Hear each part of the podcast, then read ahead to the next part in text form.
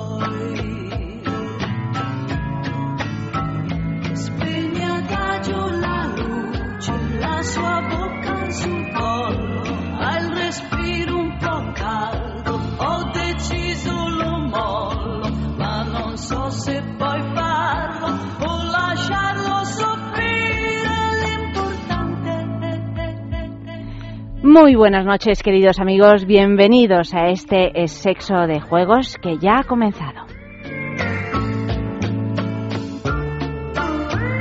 Y como venía diciendo con Vicente en el tiempo extra, esta noche porno para mujeres. Hace tiempo ya que viene pegando fuerte lo que se conoce como el porno para mujeres, una nueva forma de hacer porno donde el sentido estético, el realismo del propio sexo que representa y el contenido narrativo es otra cosa. Pero no solo eso, es además una nueva manera de entender la sexualidad, las relaciones entre los hombres y las mujeres, las parejas, ahora para un público goloso, para este nuevo porno. Y para que no nos quede ninguna duda sobre de qué va el programa, pues vamos a tener a dos invitadas de lujo, a una actriz porno que ahora se vuelca en la producción y en la dirección y a una de las productoras de porno más importantes de España, que nos contarán en primera persona cómo es esto del porno para mujeres. O sea que una propuesta llena de fantasía una vez más, una noche más aquí en Es Sexo. ¿Cómo podéis hacer para poneros en contacto con nosotros? Pues escribir a nuestro correo electrónico sexo arroba es punto fm o si no en nuestro Facebook es sexo. Nuestro Twitter arroba es sexo radio. Con dos S.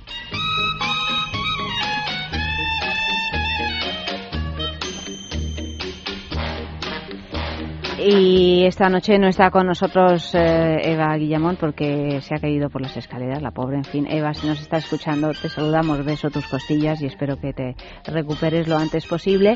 Y Pero sí tenemos a Max Recarte, por fortuna. Buenas noches. ¿Tú no te has caído por las escaleras? Uy, yo se me caigo, no me rompo. Buenas noches.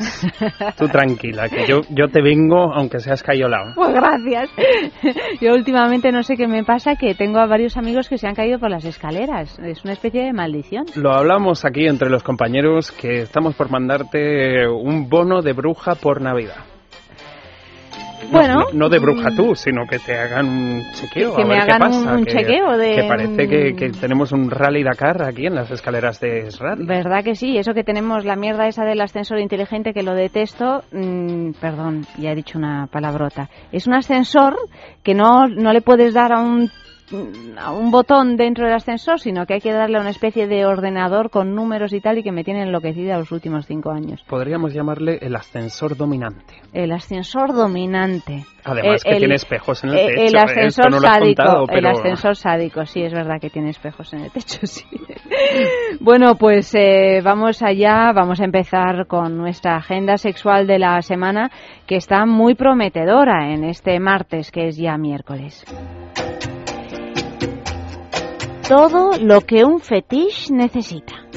El mundo del BDSM exige un código de ropa y no todo vale. Pero, ¿qué pasa con la gente que está empezando y no sabe muy bien qué tipo de prenda ponerse? O la gente que le va mucho este tipo de práctica y que quiere pues más, pero quiere enterarse de cosas nuevas. Estos problemas terminan con el primer mercadillo BDSM que se celebra el día 9 de noviembre en el Fetish Café de Barcelona. Artesanía BDSM, fustas, cilicios, repostería, avalorios para fetichistas, todo lo que necesitas para una buena sesión de Placer Cañero. Para más información, acércate al Fetish Café el día 9 o si no, llama a sus organizadores en el número de teléfono 686-405-095. Repito, 686-405-095. Fiesta veneciana con final feliz. ¿Habéis visto la película Eyes Wide Shut? Sí. ¿Os acordáis de la escena del baile de máscaras? Inolvidable. ¿Y os acordáis cómo se transforma esa fiesta a lo largo de la noche? Bueno. Pues si esta es una de tus escenas de cine favoritas, estás de enhorabuena, ya que el Club Géminis de Galdacao en Vizcaya celebra este fin de semana el baile de máscaras. El viernes será un baile de ambiente mixto y el sábado exclusivo para parejas, en la calle Idiazábal número 18 de Galdacao. Naza, Javi y su fiesta. ¿Que no conoces a Naz, Javi y a Naza? Pues no. ¿No los conoces? No. Pues ellos son una pareja muy abierta de, mente y como no pueden estar siempre en Madrid, pues han organizado una fiesta para conocer a todos aquellos a los que les gusta jugar. Es este viernes para sus amigos y para los que quisieran o quieren serlo, para conocerse mejor, charlar un poquito y si el cuerpo lo pide, pues darse un festín de placer. Solo en el Club Eden Parejas, en la calle Londres número 12 de Madrid. Teatro para nostálgicos. Y volvemos a Barcelona, pero esta vez para ofrecer un plan mucho más cultural. Si vivís en Barcelona o vivisteis la Barcelona más loca de los años 80, os recomendamos la pieza teatral Garlochi, la tragicomedia transformista en dos actos, en el Teatre de Bonasort, una historia humana, divertida y tierna sobre el transformismo, que hará latir los corazones de aquellos que disfrutaron de la música de aquella época y la libertad de tan- que tantos añoramos de antaño. Este sábado día 9 a las 9 de la noche.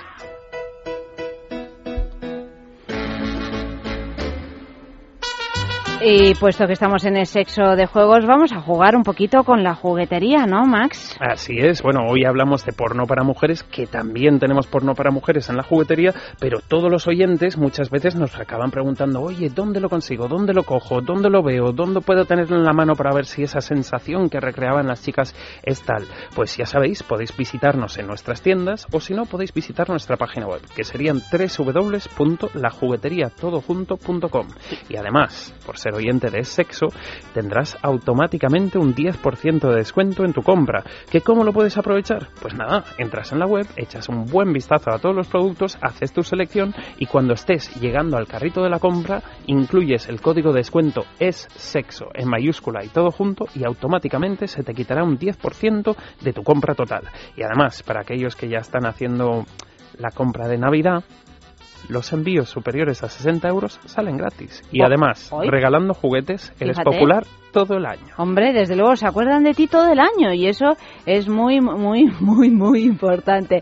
Para aquellos que quieren ver y tocar y no solo comprar a través de Internet, pues ¿dónde podemos encontrar la juguetería? Muy fácil, al lado de la Plaza de Alonso Martínez, en Madrid, en la travesía de San Mateo número 12 está la juguetería. Y si vivís eh, por el norte, en San Sebastián Donostia, pues en la calle Usandizaga número 5, al lado del edificio Cursal. Ahí está la juguetería para jugar un poquito y para jugar cada vez más. Y además tenemos, regalo de la semana de la juguetería con esta pregunta. ¿Cuál es la pregunta? Pues Que mira, no la veo. es una... Ah.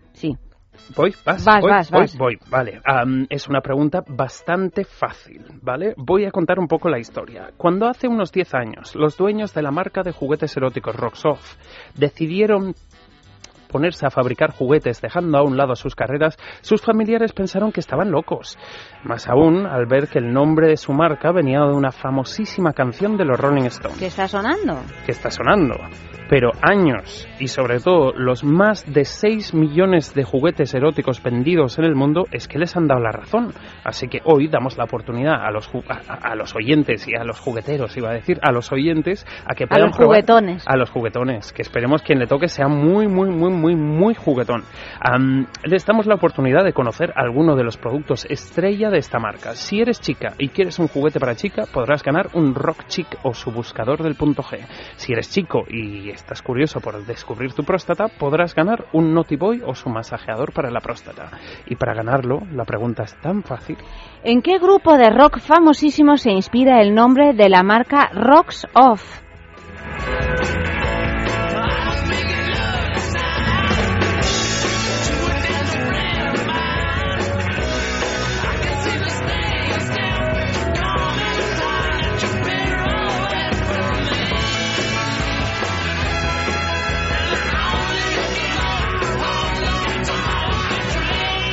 No lo podemos más fácil porque la respuesta, no lo podemos poner más fácil porque la respuesta a la pregunta precisamente, qué casualidad, está sonando. ¿Cómo y dónde podéis participar? Pues poned vuestra respuesta a sexo arroba o si no también tuiteala en arroba es sexo radio.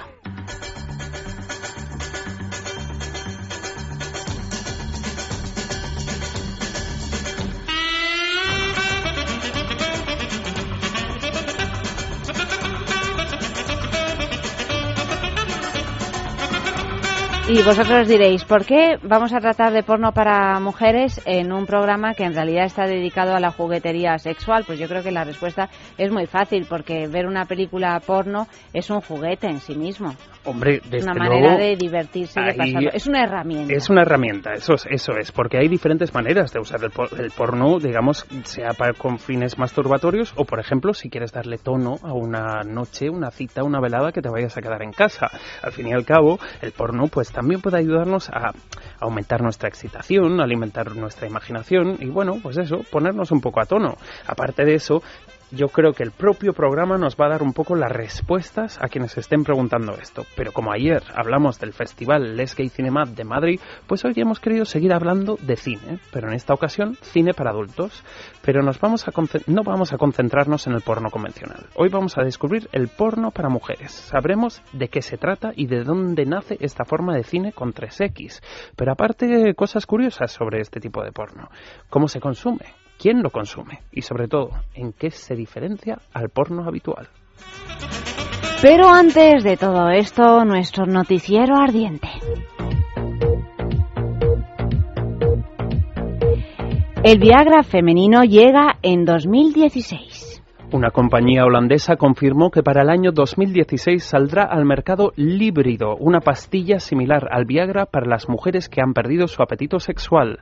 La pastilla equilibra la producción de dopamina y serotonina. La primera genera los impulsos, mientras la segunda genera sensación de bienestar y coherencia. Paralelamente, mejora la cantidad de sangre que fluye a los órganos sexuales y optimiza la lubricación mejorando la respuesta sexual fisiológica de las mujeres.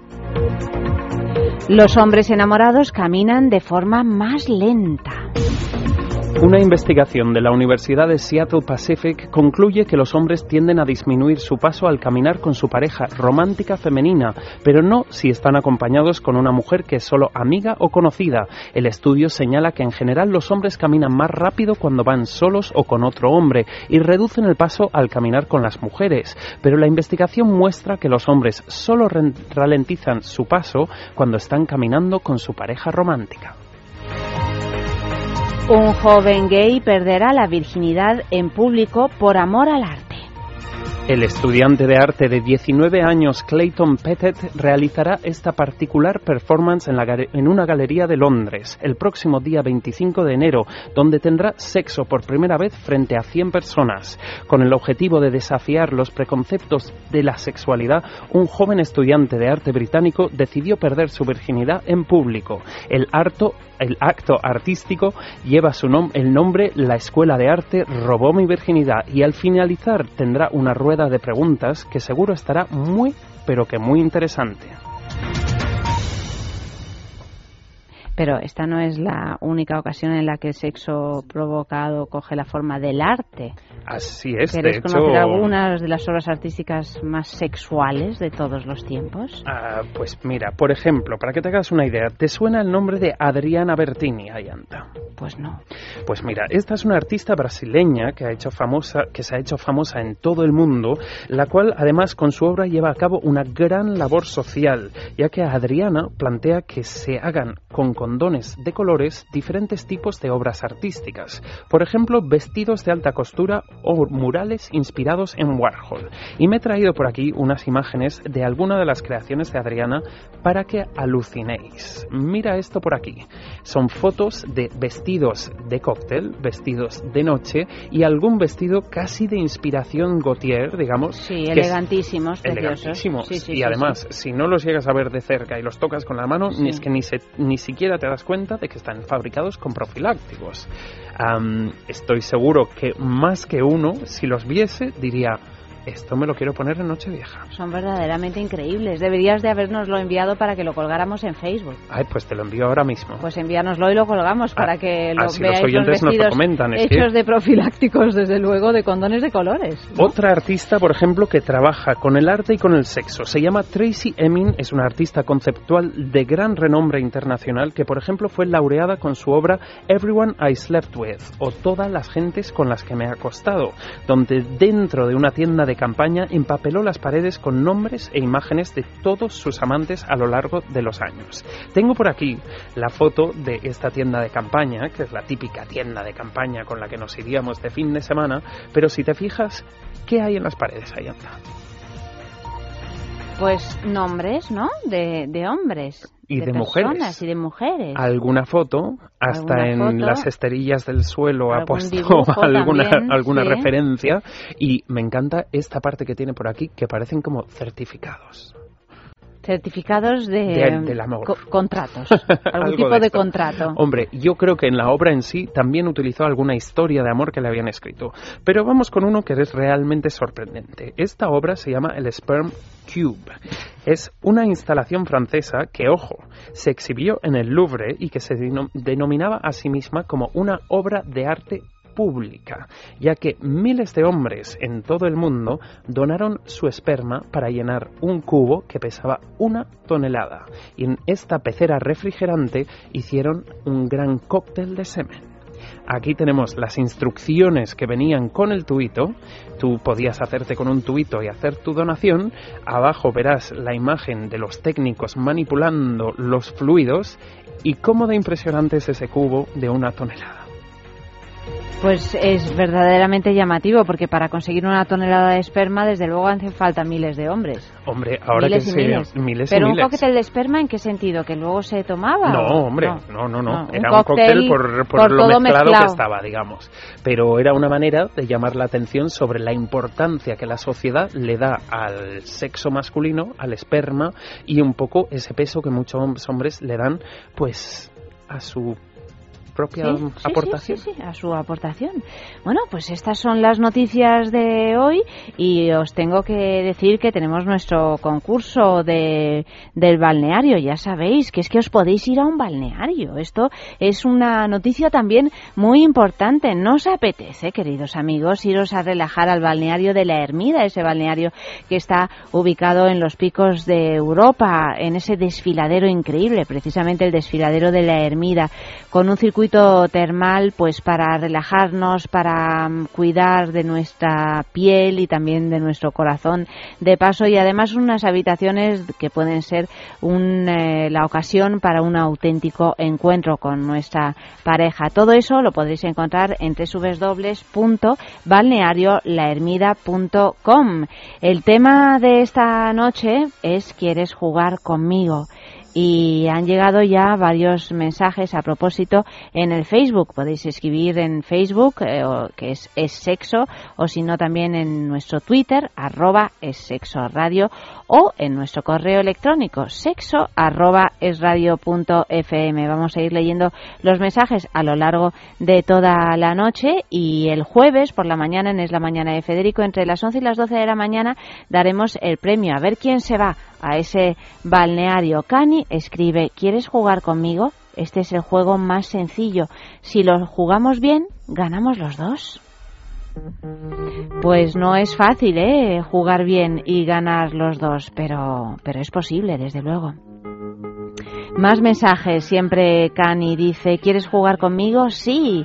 Donde solo hay fantasía y alegría. Conchi, ¿quieres jugar conmigo a la oca? No, mejor al parchís. Yo te como y tú me comes. ¿Quieres jugar conmigo? Da la vuelta a lo que buscas y juntos llegaremos a la meta. El pianista, ¿quieres jugar conmigo? Mejor juego yo contigo. Pedro, ¿quieres jugar conmigo? Sí, los siete días de la semana, los 30 días del mes, los 365 días del año y más. Pues escribid esos mensajes que los vamos leyendo a lo largo de toda la noche. Y la oportunidad de ganar un fin de semana en el balneario de la Ermida.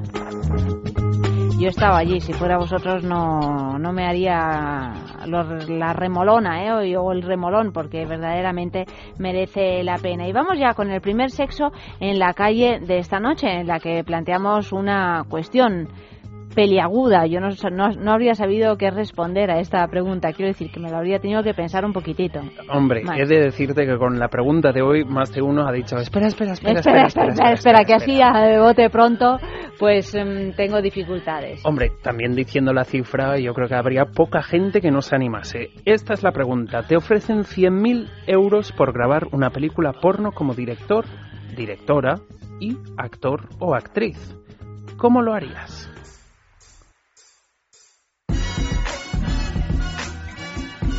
Sexo en la calle. Hola, soy Carlos Trova y soy cantante. Con ese presupuesto yo creo que se podrían hacer muchas cosas, al menos mejores películas que las que vemos hoy en día. No sé, darle un poco a la imaginación. Me gustaría que la peli que yo hiciera tuviera al menos un argumento, un hilo que al margen de lo sexual que conduzca la historia hasta lo sexual y que no lo sexual sea el último fin y el último principio también. Un poco por ahí, darle un poco más a la imaginación, un poco más al guion. Hola, soy Gloria y soy abogada matrimonialista. Bueno, damos por hecho que sería directora, porque ya os conté que como actriz así, bueno, no. Eh, ¿Cómo lo haría? Pues yo creo que intentaría contactar con buenos guionistas que supieran sacar partido, porque en general las películas porno tienen un argumento inexistente y un interés a veces también inexistente.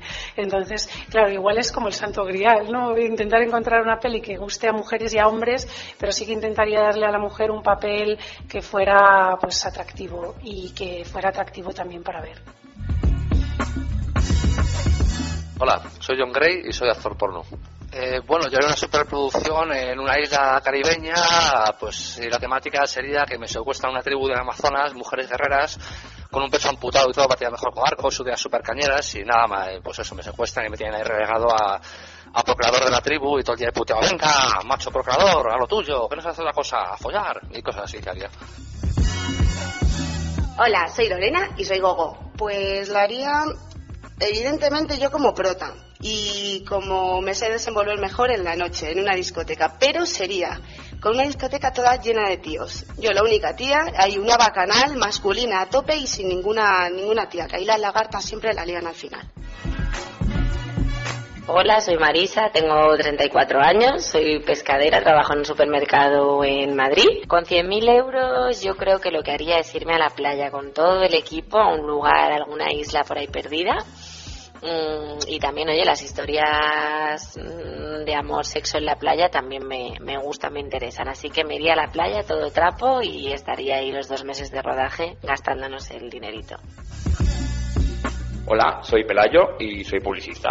¡Mil euros! ¡Wow! Pues mira, si ya yo las hago caseras, imagínate tú y yo con cien mil euros. Pues imagínate, me llamaría un montón de maromos, uno de cada color, y me monto una superproducción.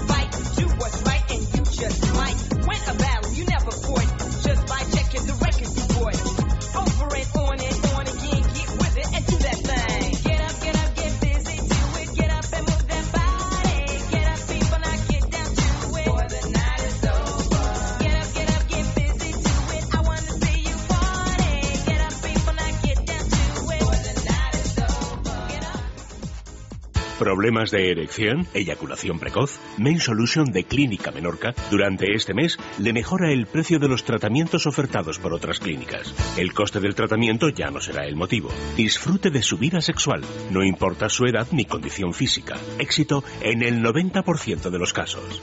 Pida cita en el 91 328 0603 los 7 días de la semana o visite mainsolution.es 91 328 0603 Piensa en el placer, En el tuyo. en el nuestro, Piensa en el poder de los sentidos. en sentir al máximo. Contigo. Piensa en algo discreto, muy suave, muy íntimo. En algo bello y muy excitante. Y ahora no pienses, siéntelo. Siéntelo. Objetos de placer exquisito. Bailelo. Fatiga, estrés, cansancio acumulado, irritabilidad. Son síntomas claros de insomnio y de una falta de sueño reparador que día a día afectan a nuestra salud y calidad de vida. En estos casos, Dormax es una solución eficaz. Dormax es un complemento alimenticio natural único que nos ayuda a neutralizar las causas que nos impiden dormir, asegurándonos un descanso de calidad y verdaderamente reparador. Dormax, de Laboratorio Acta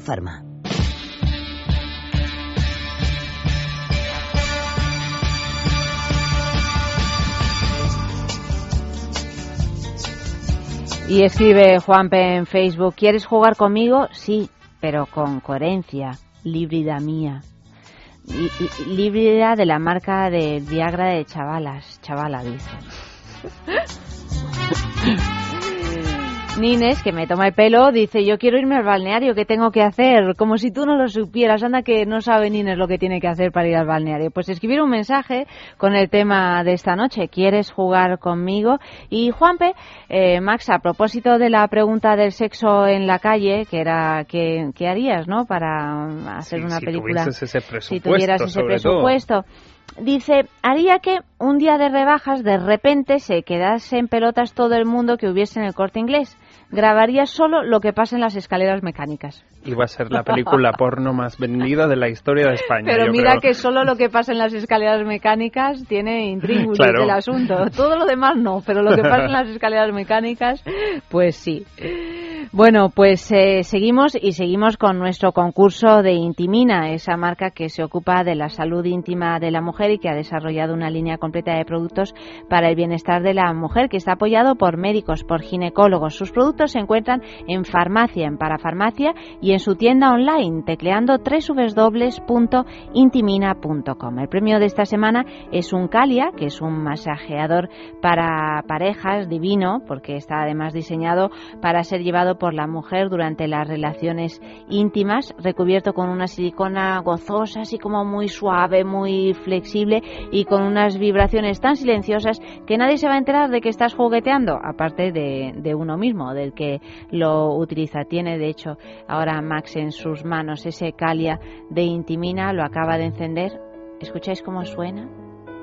No y eso suena. que lo tenemos al lado Lo del al micrófono. lado es que no suena. Es impresionante y además la intensidad que, con la que vibra, digamos, Claro. ¿no? Aparte de que tiene un diseño muy ergonómico, am, que está hecho de los mejores materiales, tiene garantía y además yo creo que este tipo de juguete es un tipo de juguete que sorprende mucho a la gente, ¿no? Porque realmente no es el típico vibrador inspirado en el pene, sino es un complemento sexual, literalmente, ¿no?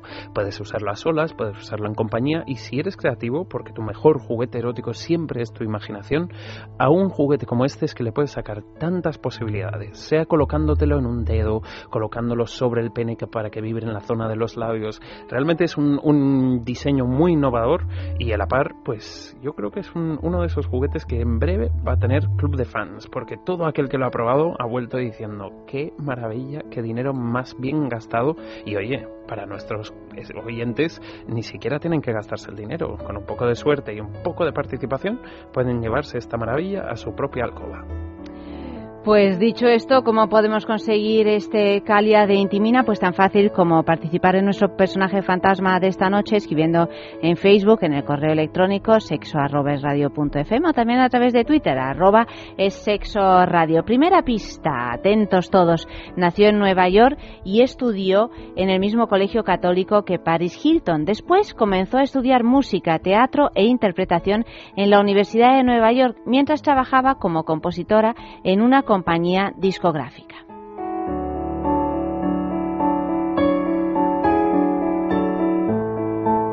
¿Se te ocurre algo, Max?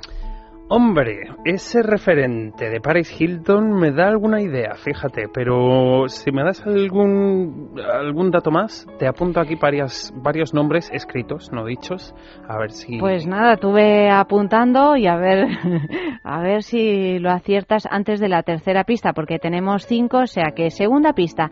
A un rapero muy famoso le impresionó su voz y la fichó como cantante en su compañía de discos. Entonces ella dejó la universidad para dedicarse a la música, pero siguió estudiando y escribiendo ensayos sobre arte, religión y política. Tiene, me parece que Max tiene ya alguna idea porque está ahí escribiendo. ¿Está, está de aquí? No, señor. No, señor. No, señor. Ay, Max ha fíjate que me dicho- hacía mucha ilusión porque hoy vamos a poner una canción suya. Max ha dicho Alicia Keys. Pues no, no es. No es, querido. Seguimos. Mm, Sigue, sigue. Voy con la tercera pista. Es cantante, compositora. Además, yo me acuerdo que.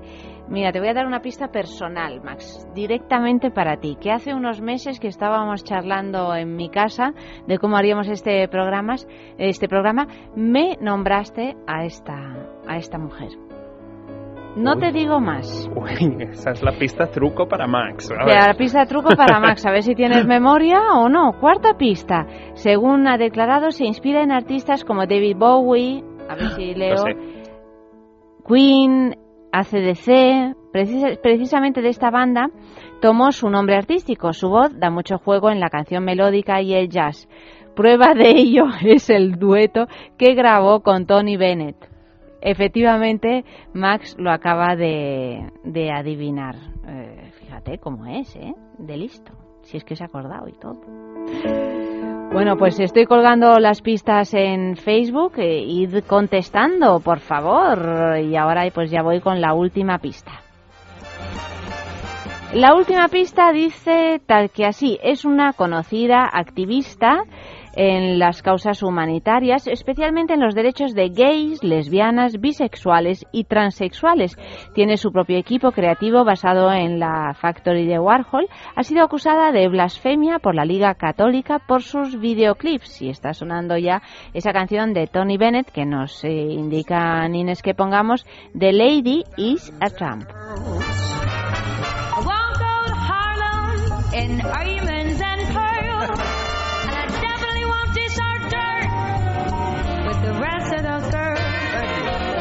That's why the lady is a tramp. I love the free, fresh wind in my hair. Life without care. Oh, I'm so broke. It's oak. I hate California.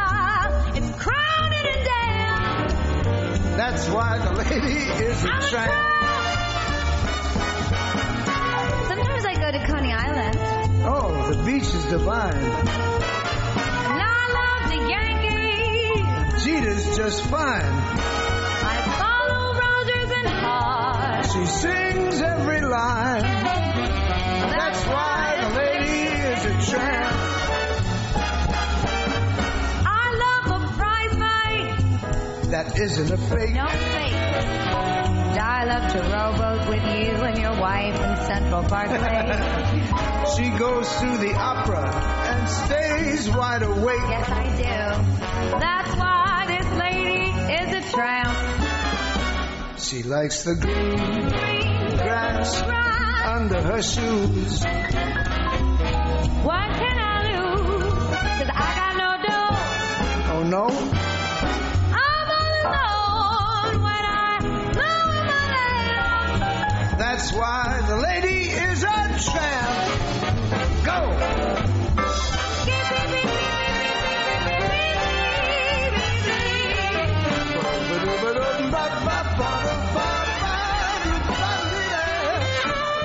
Bueno, y ya hay bastantes respuestas, la verdad, todas, todas acertadas. Por ejemplo, Juan P. dice Lady Gaga. Pues sí, claro. Y también Conchi dice Lady Gaga.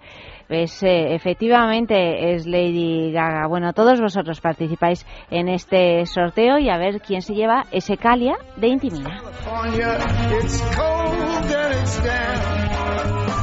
Y nosotros seguimos con las curiosidades del porno Max. Además, Max acaba de colgar en Facebook esas, eh, esos vestidos hechos eh, con preservativos tan graciosos y más cosas. Podéis eh, verlos, es, porque es realmente una son, curiosidad. son realmente impresionantes y además a mí esta artista me gusta mucho porque me parece una manera muy creativa y muy afín con la juventud de promocionar el condón como, eh, como prevención, digamos, ¿no?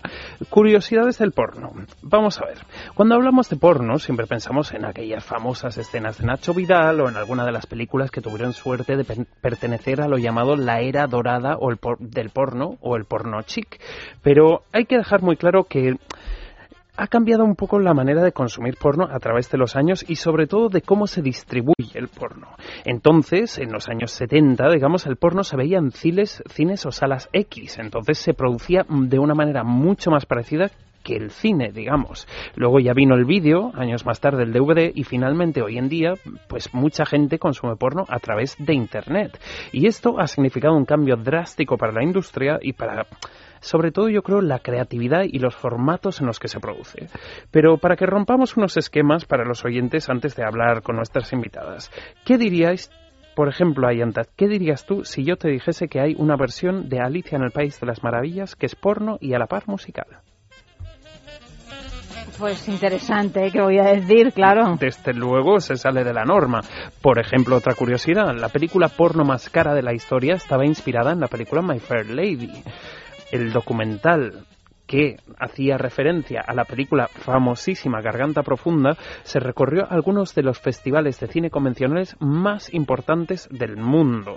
Y, por ejemplo, ahora haciendo un guiño a esas 50 sombras de Grey que parece que han revuelto más de un dormitorio, están a punto de estrenarse una película inspirada en la vida de Lin- Linda Lovelace, la protagonista de esa famosísima Garganta Que Profunda. además que tuvo una vida bastante desgraciadita, ¿eh? Tuvo una vida desgraciada y además yo creo que esta película va a estar muy bien, muy bien porque los actores que participan son actores muy buenos. Yo creo que cuando se avecine el momento podemos incluirlo en nuestra agenda sexual o en alguno de los eh, apartados del programa.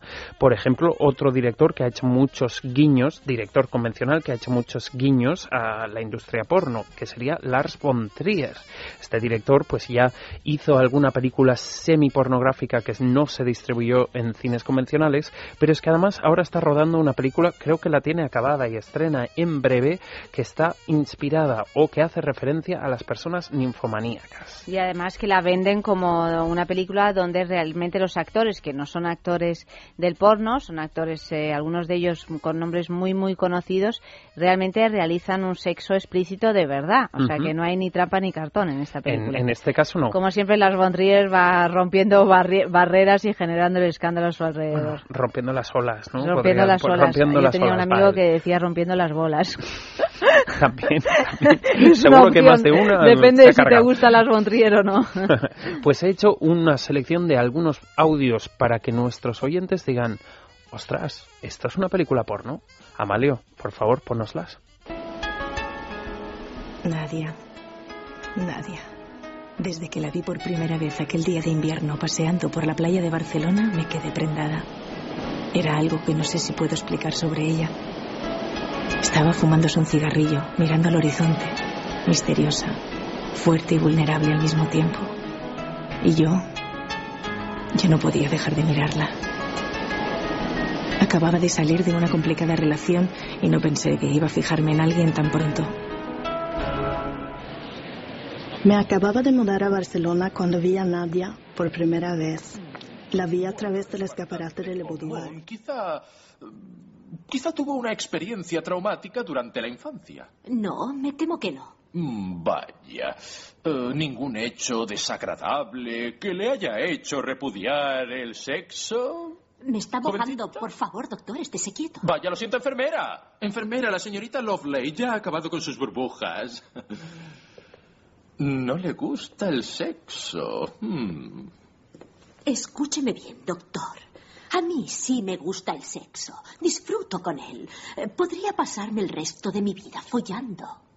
¿Y entonces cuál es el problema? No lo sé, eh, falta algo. ¿O falta algo? Sí. Uy, el sexo tiene que ser algo más que un montón Pues de como veis, hay, hay diálogos, no hay solo jadeos. Hay diálogos y además o sea que he eso, querido eso indica que hay un cierto argumento en el asunto. Hay un cierto argumento y he querido poner algunos audios porque, claro, aquí al- al- a estos cortes de pornografía le restamos la imagen. Esto lo que hace es que realmente pierdas la parte más importante de este tipo de archivo audiovisual.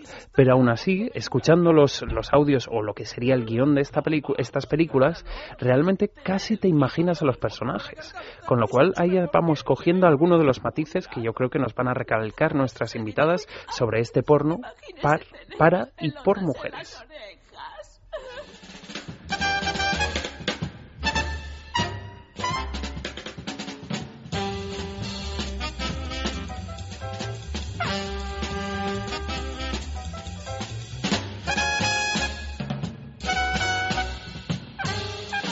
Intimina, la primera marca dedicada exclusivamente al cuidado íntimo femenino en cada una de las etapas de nuestra vida, quiere cuidarnos en uno de nuestros momentos más delicados, la menstruación. Con su copa menstrual Lily Cap ofrece la mejor alternativa a los tampones y compresas. Sin alergias, sin irritación y sin sequedad, Intimina te proporciona gracias a Lily Cap todo lo que necesitas para un periodo cómodo, seguridad e higiene. Prepárate para experimentar un antes y un después en tu menstruación. Lily Cap, ¿te apuntas al cambio? Piensa en el placer, En el tuyo. en el nuestro, Piensa en el poder de los sentidos. en sentir al máximo. Contigo. Piensa en algo discreto, muy suave, muy íntimo. En algo bello y muy excitante. Y ahora no pienses, siéntelo. Siéntelo.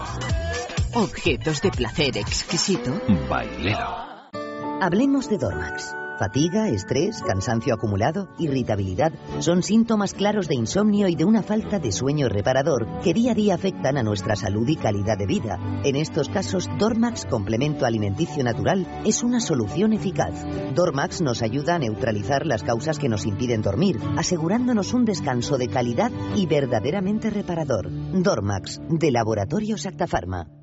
Ha intentado de todo, pero no hay manera de bajar su colesterol. El doctor Pérez León le ayudará a conseguirlo con Divecol Forte.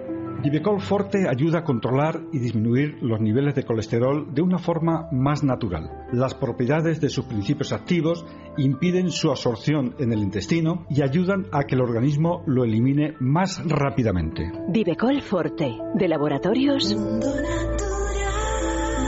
En farmacias, herbolarios y para farmaciamundonatural.es.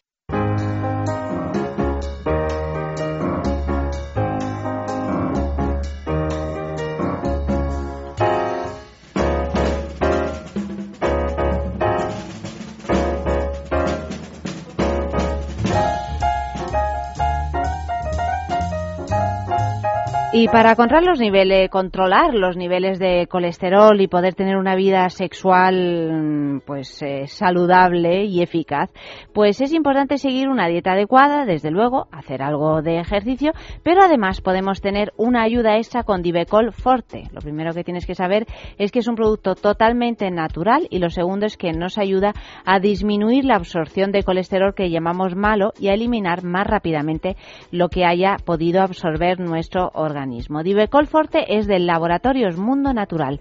Lo encontrarás en farmacias, herbolarios y en parafarmaciamundonatural.es. Y siguen llegando mensajes en Facebook. Nines dice, ¿quieres jugar conmigo? Siempre. Ese es el tema de esta noche. Y además, eh, José Álvarez ha escrito Lady Gaga, la gran mujer en la historia, Ismael Escribano también. Y Juan P. añade o pregunta, Max, ¿qué es semiporno? Algo así como Don Juan, Don Juan, la puntita nada más, pero qué cochino soy. Pero Juanpe, por el amor de Dios, es que no te voy ni a responder, estás desatado.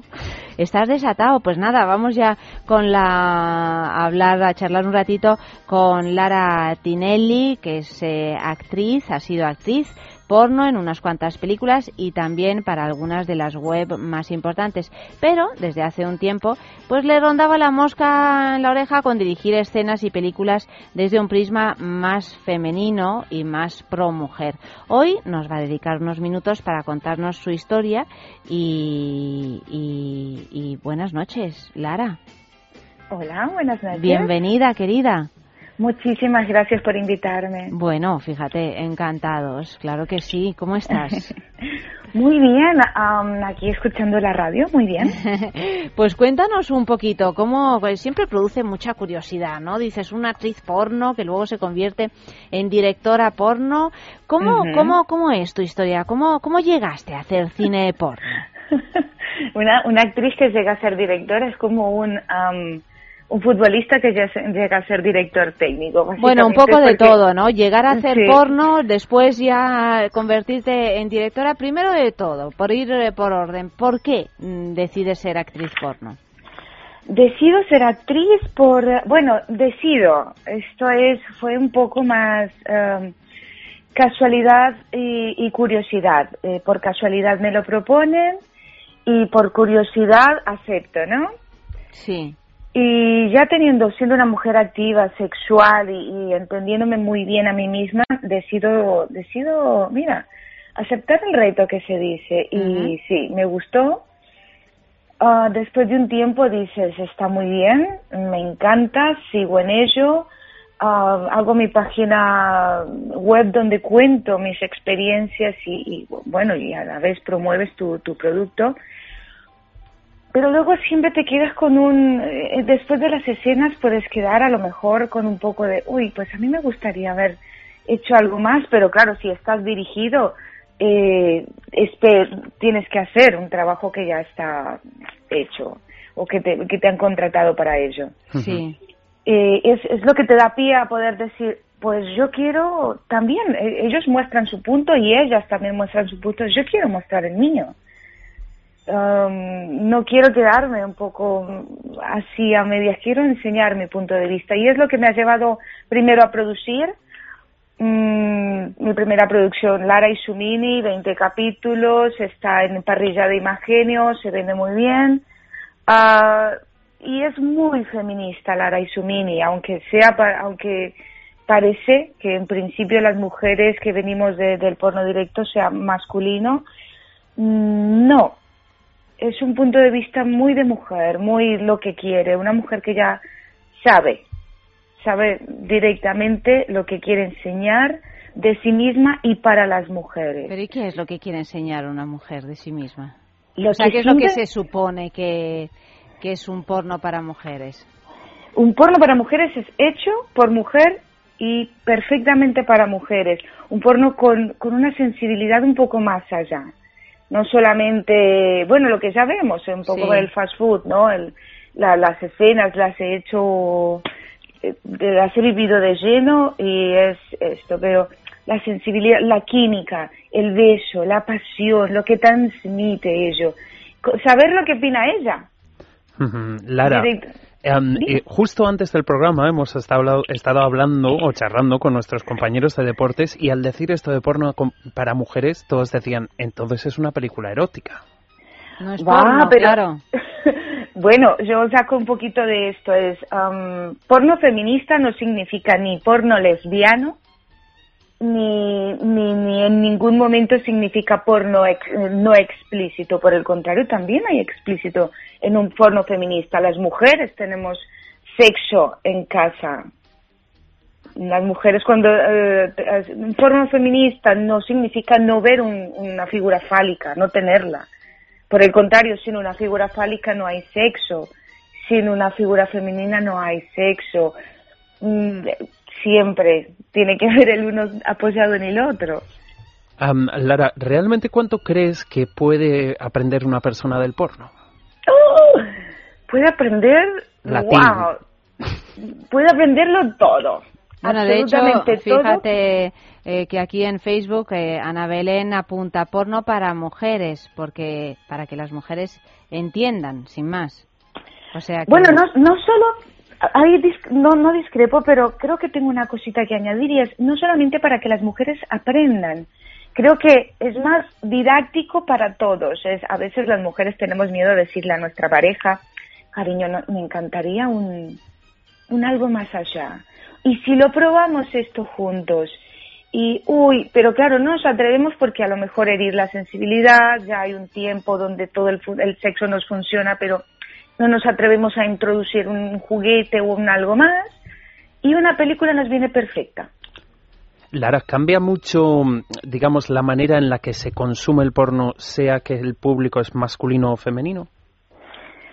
Ah, s- si cambia el consumo, mm, no, yo creo que cambian las herramientas de consumo. Ujú. Si en los en 70, 80, 90 a lo, mejor era una revista, y bueno, y aquello era un poco más eh, súper bien llevado, los sex shop eran diferentes, un poco más tabú todo. Ahora lo tienes, lo tienes a la mano, tienes un smartphone que, que en un clic te lleva a ver un algo. Y solo por tener un clic, sea del ordenador o de, un- o de cualquier cosa, es puedes consumirlo casi todo sin darte cuenta. Lo consumes por curiosidad, porque la imagen te atrajo, eh, te quedas porque realmente te gusta o simplemente te vas porque no era lo que buscabas. Es, es un consumismo mucho más rápido eh, porque todo está muy a la mano.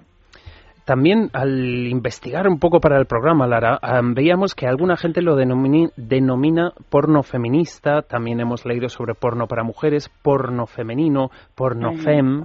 ¿Entre ellos se diferencian? ¿Son diferentes categorías o son diferentes nombres para un estilo eh, que tiene mucho que ver entre, entre unos tipos y otros? Ah, yo creo que simplemente es mi opinión, ¿eh? muy personal, por cierto. Eh, creo que es um, un- una etiqueta de, de, del de, de una, de un género. Es la etiqueta de un género dentro del porno. El porno tiene mil vertientes, ah, desde el hard, el fetichista, el BDSM, el feminista. ¿Cuál sería el sueño ideal de una directora porno feminista? Pues am, que lo que realmente quieres enseñar sea, o sea, lo que quieres transmitir y lo que transmites en tus películas se entienda a la perfección. O sea, que una mujer se sienta directamente identificada con ello. Y que los hombres también, ¿no? De alguna manera, que al verlo digan, ostras, pues es otra cosa, ¿no? Eh, sí, pero siempre, siempre, ya esa sería la segunda. Pero claro, to- yo es que tengo una pregunta a propósito de los hombres, porque si lo identificamos como porno para mujeres, ¿eso significa que a los hombres no les resulta tan excitante ver una película de este tipo? Por el contrario, claro que les resulta excitante. ¿Crees que se quedan muy cortados cuando sus, sus señoras llegan a casa y Dicen, dicen, "Mirad, me cariño, traigo- esta noche no vamos a ver Los Serrano, vamos a ver una porno para mujeres? Eh, bueno, quedan sobre todo porque eso lo suelen hacer los hombres, si Claro, acaso. claro. Entonces, en ese cambio de rol hay un cierto, a lo mejor, un desconcierto, ¿no? Ah, no, pero en principio puedo decir que sí que se pueden pen- se piensan, lo digo por, por amigos, ¿eh? experiencia de amigos, eh, bueno, algunos ya me conocen y me dicen, mm, Lara, recomendame ¿qué película me recomiendas para...? Es que tengo una chica así sensiblona y me encantaría poderle llegar. Eh, sí, claro, porque no le vas a salir con una... Si no la conoces muy bien, entras de manera delicada. O la amiga que siempre me llama, la que está un poco más... eh, mm, más... eh, sabida, experta y, oye, mm, recomendame una película de estas, a qué hay por aquí diferente. ¿Diferente de qué manera? No, no, quiero, qui- quiero estética, quiero sexo y quiero la combinación de todo un poco. Pues mira, aquí tenemos esto. Pero entonces es la curiosidad de ambos. Cuando una chica le presenta esto a su chico y no sabe, en principio puede quedar un poco cortadito, pero después de que entra, mm, te digo yo que le gusta, Ya con hace- certeza. Ya hace colección, ¿no? Ah, Lara, otra pregunta. ¿Qué pasa, por ejemplo, tú tendrás muchos compañeros de cuando eras actriz que hacen porno convencional? ¿A ellos qué le parecen tu porno feminista cuando ven las películas? Ah, es extraño, pero me felicitan y me dicen, ole. Eh, es extraño, sí, sí, ostras, muy bien, felicidades. Ah, mira, mm, no por, por no ir muy lejos, ahora la serie Lara y su am, que es dirigida, no es dirigida por mí, es producida por mí, pero dirigida por, por un hombre, ojo, quien me ha ayudado muchísimo, nos hemos sentado por Roberto Baltueña, gracias Roberto si me escuchas, Am, pero es mi historia, es Lara y su mini, es mi vida, es muy autobiográfica, ah, es casi a como llegué a- a- al, al porno, ¿no? Y cuando la ven me dicen, muy bien, o sea, es, es, ha ganado premio a premio Galaxy a Mejor Serie de 2013 y quedo muy contenta con ello, satisfecha porque la gente ha captado lo que yo quería transmitir en ello. Lara, ¿y dónde pueden nuestros oyentes conocer tu obra? Eh, Te encanta que lo ¿Por qué llamemos te tu ríes? obra. ¿eh? Claro, Lara, no te Sí, rías. porque me, me- me río de una manera orgullosa. Ah, bueno, eso está bien, claro. de verdad. sí. de De, lo- de de lo que- felicidad. Sí, sí, porque es eh, culminación de años de... Culminación no, pero es, es eh, la transición, la transición de años de trabajo. eh, ves que se va, se va plasmando lo que querías, realmente se va, se va canalizando por buen camino y es, es muy gratificante realmente. Bueno, podéis encontrarme realmente en, en laratinelli.com, es muy fácil. Ah, allí tenéis mi biografía, tenéis escenas que he hecho para internet, pero también tienes mi serie Lara y su mini. ¿Y su nini? Y su mini, Lara y su, mini. mini, Lara, ah, su mini, sí, sí, sí. Bueno, explico el, explico el, el, um, doy la explicación al, al, al título porque Sí. es Lara y su mini. Yo tengo hace cuatro años un mini, Sí, un Mini Cooper. sí. Y es un coche que me, vamos, he tenido muchísimas experiencias en él. Ah, ¿Sexuales? Sí, sexuales. Y- pe- pero porque te sientes así como eh, recogida en un, en un lugar chiquitillo. Como es un No, mini. porque es un coche que te da tanto independencia como, como personalidad. Te da o te suma o... o- o, mm, me, me ha causado muchísimo. Es en todos los coches que he tenido he tenido buenas experiencias, he sido una mujer sexualmente activa, eh, siempre he sabido lo que he querido.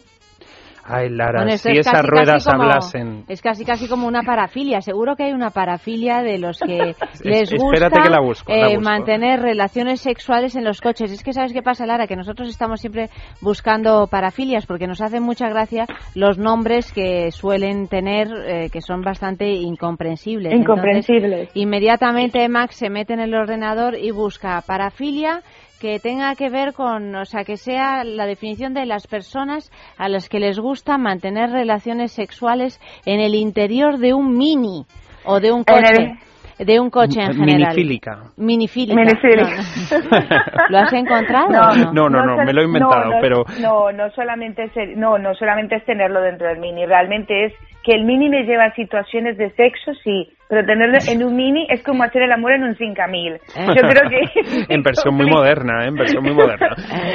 Bueno. Pero 20 centímetros más. Será cuestión de centímetros, en fin. Bueno, Uf, uf, el tamaño. el tamaño. ¿Tienes algo que decir a propósito del tamaño? El Y- tamaño no importa. La forma en que se use, sí. Eso sí, ¿verdad? Claro que sí. Bueno, Lara, muchísimas gracias por haber participado en el sexo y que tengas mucha suerte en esta nueva carrera que has emprendido. Oh, muchísimas gracias por haberme invitado y bueno, espero poderos ver, conocer en persona. Claro, claro que sí. Ya sabes dónde estamos, querida. Buenas noches. Buenas noches.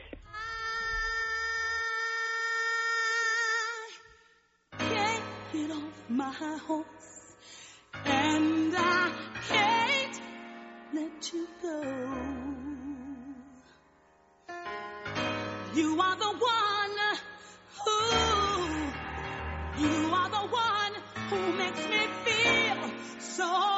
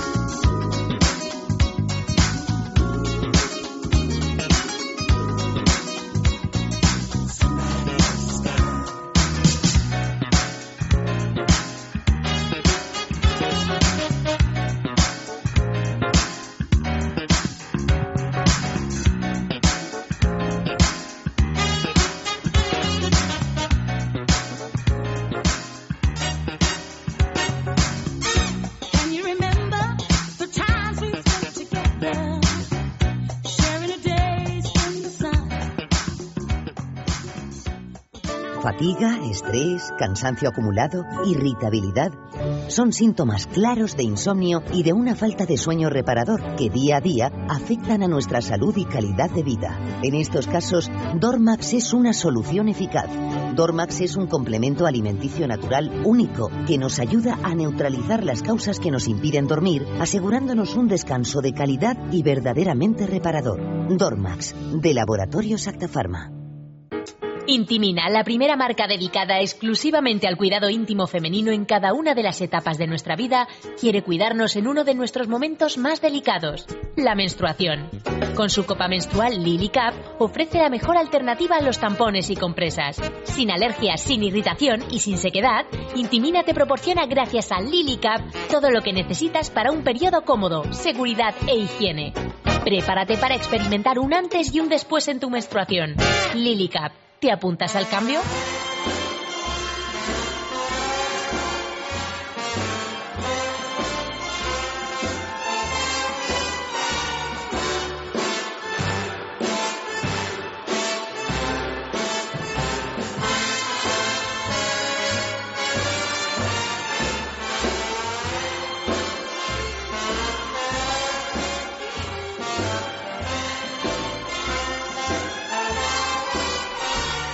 Y para resolver eh, nuestros problemas sexuales, cualesquiera que ellos sean, pues Men Solution en la clínica Menorca.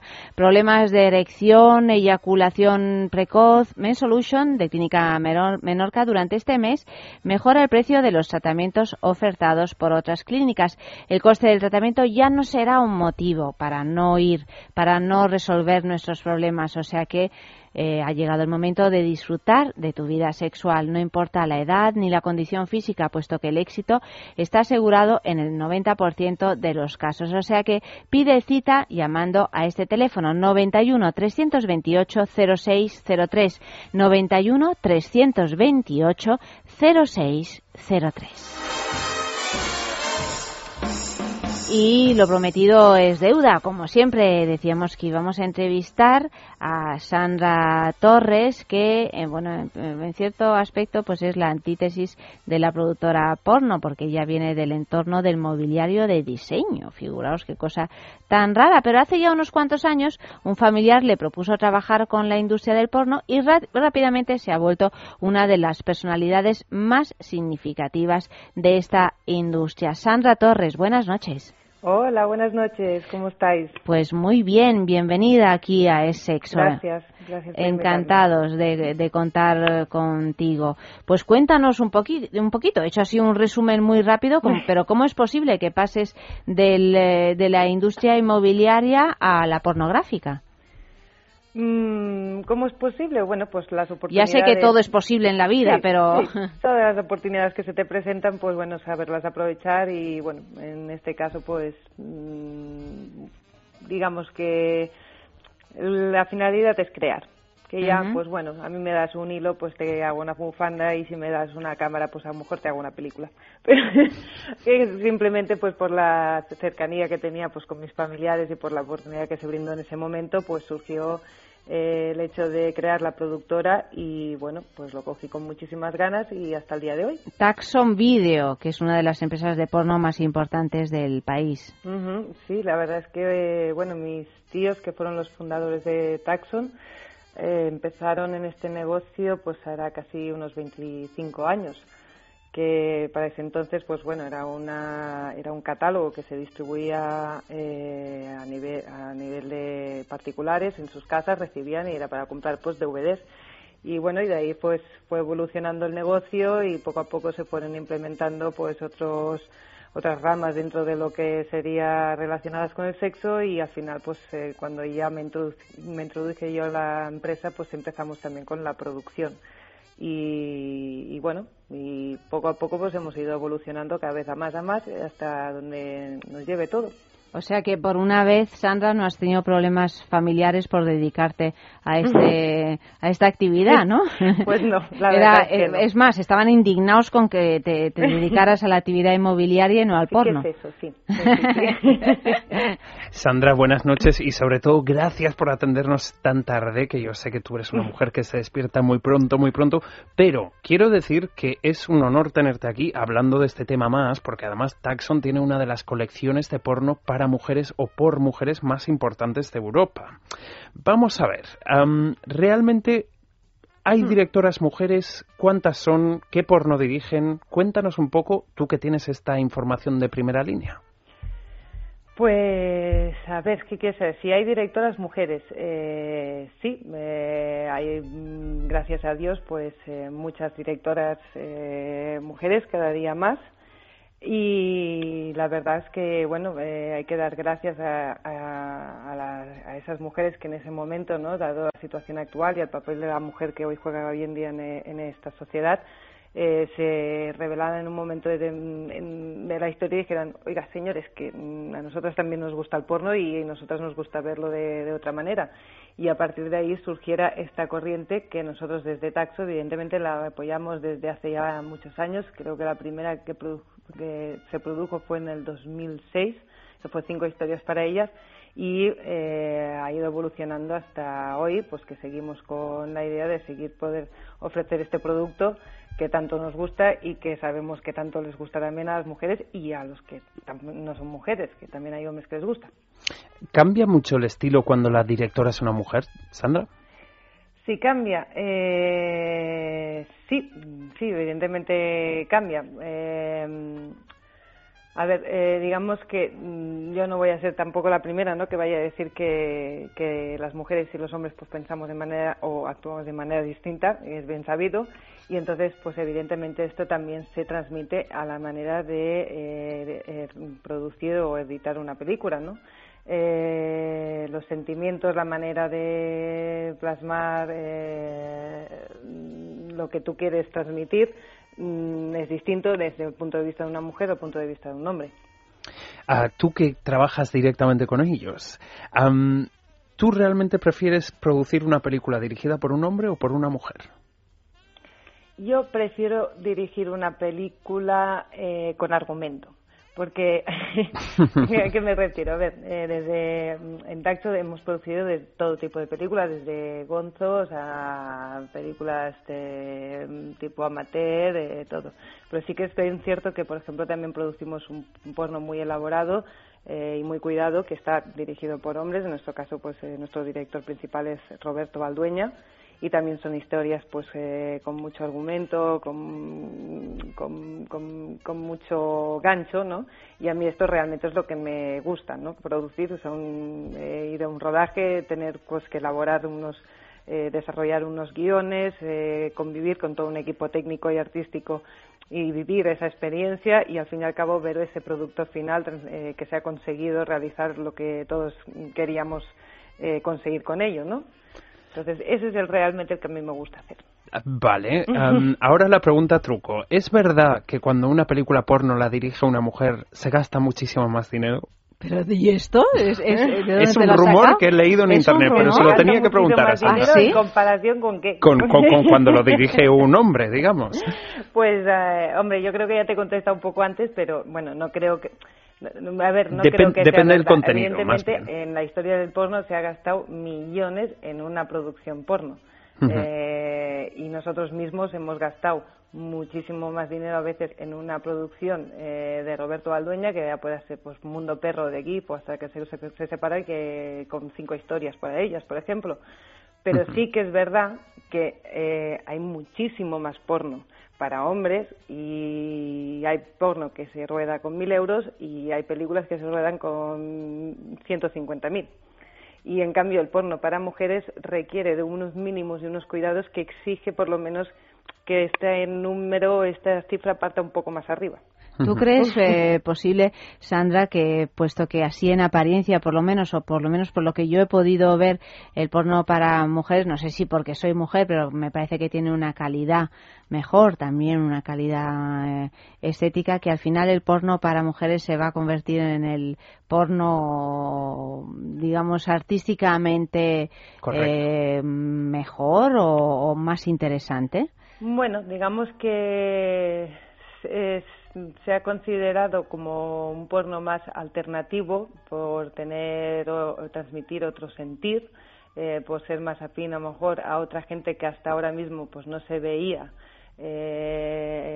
eh, completa dentro de lo que es la oferta no de la pornografía no porque no encontraban ese nicho y este no- esta nueva corriente está cumpliendo eh, pues con este con este nicho para decirlo de una manera no.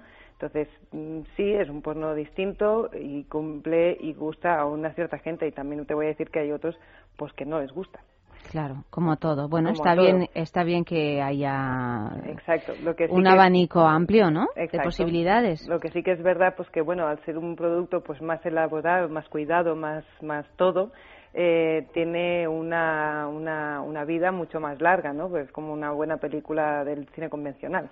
Pues pasa la historia porque mm, tiene algo, ¿no? Que que ha sabido transmitir a un, un público más mayor, porque tiene algo más profundo, lo que sea. Por la temporalidad, imagino Exacto. también. Am, Sandra, ¿qué pasa con los actores? Porque yo sé que en algunas películas para, para, para mujeres, digamos, hay actores que son actores convencionales que se animan a hacer este tipo de producción, pero los actores realmente, para ellos es un reto hacer una película porno para mujeres. Actores, eh, hablamos actores en general o actores Hablamos de actores porno, sí. Actores y actrices. Actores y actrices porno, sí. Eh, a ver, mm, realmente mm, con los que yo he, te- he podido trabajar, yo creo que sí que para ellos es un reto, y, pero es un reto que, que les gusta. O sea, los que deci- deciden aceptar eh, las- los rodajes, las películas, realmente lo hacen porque para ellos es algo distinto y de lo que disfrutan ah, haciéndolo, porque realmente es mm, hacer una película, como aquel que dice, ¿no? Entonces, bueno, eh, sí que habrá algunos actores pues que no se prestarán a ellos porque ven este negocio más pues como un negocio y mm, no, mm, no se verán con sus dotes interpretativas o lo que sea. Y habrán otros pues que sí, que se ven más realizados con este tipo de rodajes. Sandra, muchísimas gracias por habernos ayudado a comprender un poquito más esta industria del porno para mujeres y del Mm. porno en general. Y, y nada, buenas noches, querida. Muchísimas gracias a vosotros y nada, muy buenas noches también y esperamos que, que hablamos en otra oportunidad. Claro que sí, cuando, cuando quieras. Buenas noches. Adiós.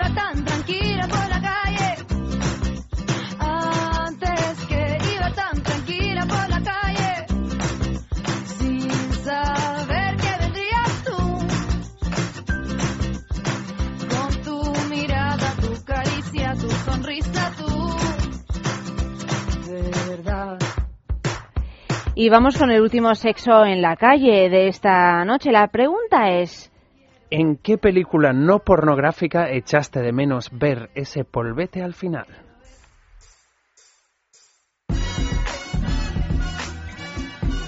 Hubiese estado bien algo divertido, así como ver a Nicole Kidman con Iwan McGregor cantando y echando un polvo al mismo tiempo. No estaría mal, ¿no? Pues a ver, ni es tan poco porno ni es polvete lo que echo de menos, pero vamos, en la secretaria, por ejemplo, que sí que trata un poco temática BDSM, echo de menos un poquito que fueran un poco más allá. Eh, pues cualquier película que haya hecho Angelina Jolie me habría molado que sea el polvazo explícitamente por supuesto y también pues yo creo que quitando a Pablo Pica, a Pedro Picapiedra yo haría una orgía entre Betty Mármol Pablo Mármol y David Picapiedra así sí mira, hay una película que es bastante ñoña, pero que a mí mi cabeza, yo no sé por qué, me llevó siempre al polvo y al final nunca lo vi porque no lo hubo, claro. El diario de Noah. ¿Tú sabes el beso que le da el maromo este, el Ryan Gosling, a la chavala cuando está mojado con la lluvia, le agarra, le pide el morreazo, ¡pum! Se termina la secuencia. Y yo me quedé con ganas del polvo. Me acuerdo un día que fui a la Filmoteca, que es un cine que ponen así como pelis de, de todas las épocas, y vi una que se llamaba Deseando Amar, de un director que es Wong Kar Wai, y es como toda la historia de amor, súper romántica, con mucha tensión, que sí, que no, que no, que sí, pero no se dan ni un beso, y sales de ahí con, vamos, con unas ganas de, de que si hubieran acostado que te mueres. Bueno, yo te voy a decir un secreto. Eh, pues un secreto que tengo yo, pues que en Semana Santa pues veo películas de romanos. ¿Y qué quieres que te diga? Pues que a veces me, me los imagino haciendo cosas, pues con esas túnicas, con esos pies, no sé qué, pues me imagino cosas. Y por eso me encantaría una escena de sexo en una peli romana.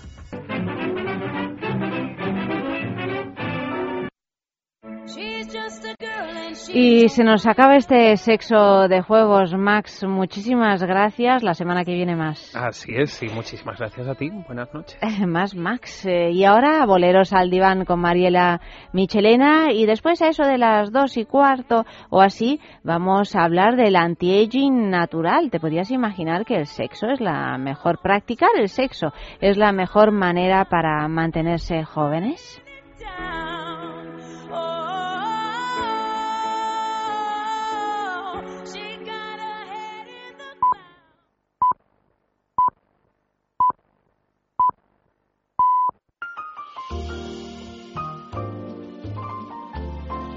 Los boleros al diván con Mariela Michelena. Mariela Michelena, buenas noches, bienvenida. Buenas noches, Ayanta Barili. Ayanta Barili. Es que Mariela Michelena a mí me parece un nombre artístico. Es ¿Te perfecto. parece? Sí. ¿Te parece? Y si me lanzo al estrellato, ¿tú no Sí. crees que me lo tenga que cambiar, No, verdad? no, porque Mariela Michelena tiene así como una sonoridad. Suena como a eh, tralala, tralala. Claro, claro. Sí, Por sí, eso siempre digo Mariela Michelena, porque. bueno, querida, hoy tenemos un bolerazo para Un tumbarlo y bolerazo, retumbarlo, porque madre mía, qué cosas se dicen en este bolero, ¿eh? Sí, sí, terribles. Sí, sí, terribles. Me, me- me ha dado como un estremecimiento escuchándolo previamente. A que, a que, a que asusta. Asusta. Este Sí, es un sí, bolero sí. que asusta, sí. Asusta, pero nos suena también, porque no como... suena familiar y tenemos derecho además a cantarlo Hombre, eso, eso desde luego. Eso y a desde- entonarlo. Bueno, pues es eh, Bravo en la versión de Celia Cruz, una voz increíble. Y vamos a escuchar un cachitín y luego ya lo analizamos. Venga.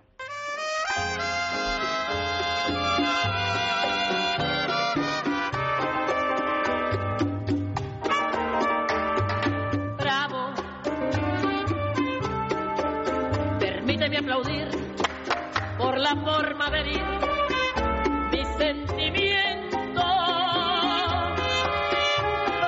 Bravo. Te vuelvo a repetir por tus falsos e infames juramentos. La verdad, Mariela, es que había escuchado anteriormente una versión de Juan Mena y eh, es, es diferente escucharlo en voz femenina que en masculina. Es diferente, sí, sí, sí, sí. Yo creo que a mí me gusta la de Juan Mena porque es como muy sentida, pero esta tiene como más rabia, ¿no? Y eso que no llegamos a la parte crucial. No, la parte crucial la vamos a escuchar luego del tirón, pero cuéntanos un poquito Mira, el argumento del bolero. Este es un bolero que habla de cómo eh, es tan fácil que un amor inmenso se transforme en un odio insoportable.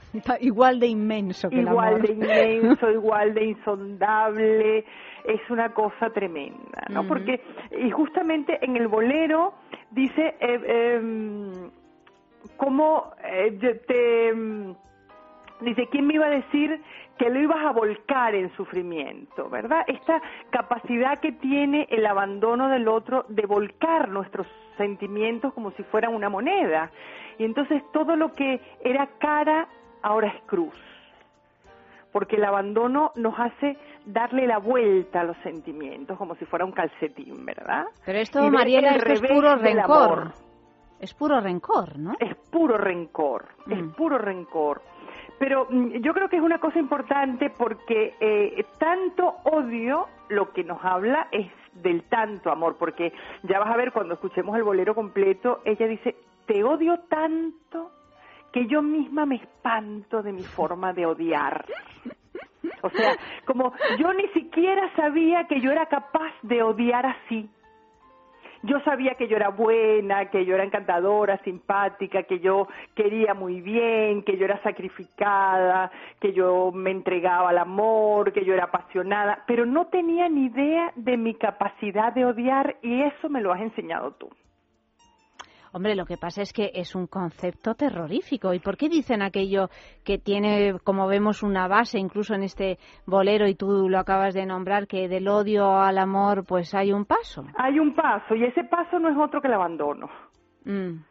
No, ese es el paso que transforma el amor en odio, ¿no? El amor eh, mm, en, en rabia, eh, la pasión en desprecio, ¿verdad? Porque cuando nos sentimos y nos sabemos abandonados, eso es algo que no podemos perdonar. Y que empezamos a desearle al otro cuando caemos en cuenta, porque pasamos una época en la que como que no nos enteramos mucho, esto no puede ser verdad, él está un poco distraído, es que esto no ha podido llamarme porque seguro que no tiene batería, eh, qué sé yo. Cuando ya hemos todo el repertorio de excusas, ya se nos han agotado. excusas se nos ha agotado y caemos en cuenta de la cruda realidad, entonces aparece la rabia. Y la rabia tiene forma de odio. El verdadero opuesto del amor no es el odio, el opuesto del amor es la indiferencia. Claro. Es decir, cuando uno deja de amar realmente, siente indiferencia por el otro. Queda un cierto cariño, puede quedar un, un recuerdo, aquella vez que vimos lo de en un rincón del alma. Sí, sí. Pero eso, eh, lo opuesto al amor, lo verdaderamente opuesto al amor, es la indiferencia. El odio no, el odio es una forma retorcida de amor, es una forma resentida de amor. Tú hablas de estas cuestiones en tu libro, Me cuesta tanto olvidarte, que está editado en la esfera de los libros. Yo no recuerdo ahora mismo si exactamente de este bolero. De este bolero hablo, claro. Hablas sí. exactamente de este no, bolero. no hablo de este bolero, pero es. eh, Pero sí hablas de esta situación, capítulos. por eso, vale, de acuerdo. Entonces, yo te pregunto, eh, Mariela, ¿en qué momento esto que es, digamos, humano, ¿no? O sea, que uno puede pasar por, eh, por el hecho de ser abandonado, pues del amor absoluto a ese rencor, a ese odio del que se habla en esta, en esta, en este bolero. ¿En qué momento esto empieza a ser no una fase dentro del proceso de ya de alejamiento, de fin de ese amor, sino algo patológico, algo que realmente Mira, representa un eh, problema? Empieza a ser patológico cuando se alimenta el odio, ¿verdad? Esta, el, el, em, la guerra de los Rose. Sí. ¿Ves? Cuando s- el, único vínculo que se puede tener con el otro es el odio, entonces ese vínculo es el que se alimenta eh, y lo- los únicos que se benefician de esto son los abogados, nadie más se beneficia de estas peleas eternas por cuatro paredes, por un coche, eh, por, mm, por dinero. Hay cosas por las que hay que pelear, por supuesto, por los hijos hay que pelear y a los hijos hay que cuidarlos y hay que protegerlos, eso sin duda.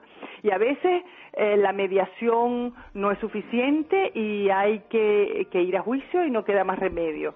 Pero em, en muchas circunstancias, eh, una de las personas que está resentida, que está dolida, con tal de poder mantener el vínculo con el otro, alimenta el odio. Y vive y se alimenta a sí mismo de ese odio. Y además más odio y más odio, porque y es más un- odio que solamente genera más odio, pero el vínculo permanece. ¿Y ¿Sabes? qué? Entonces Mm. se evita la indiferencia. Y Mariela, ah, me imagino que llegará un día cuando uno ya, si la cosa no se ha convertido en algo patológico, ¿no? Cuando uno ya ha mm, hecho este recorrido infame, ¿no?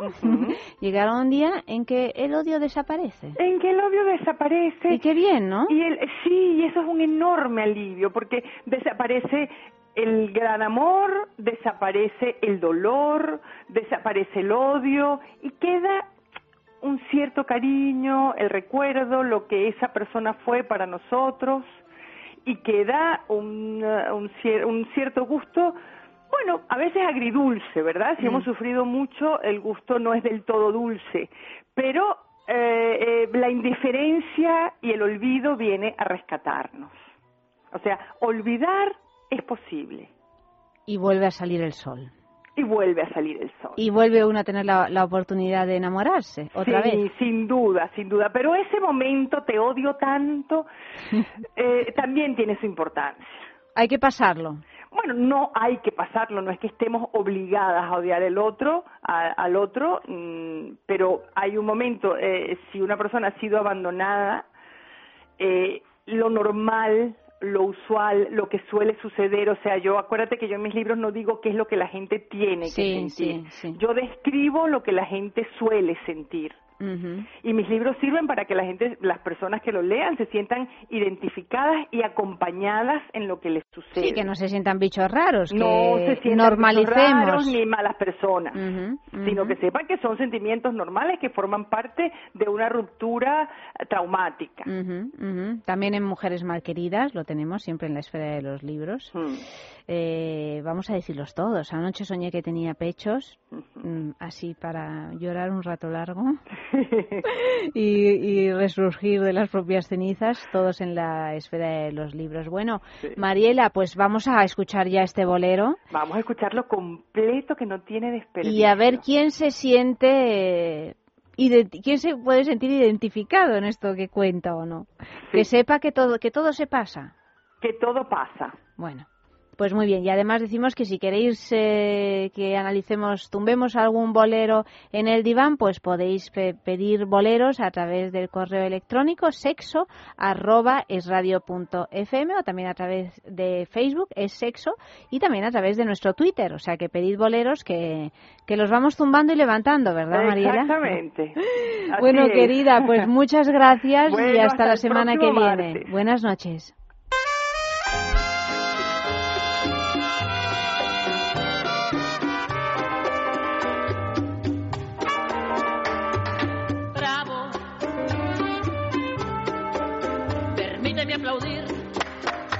Forma de herir mis sentimientos.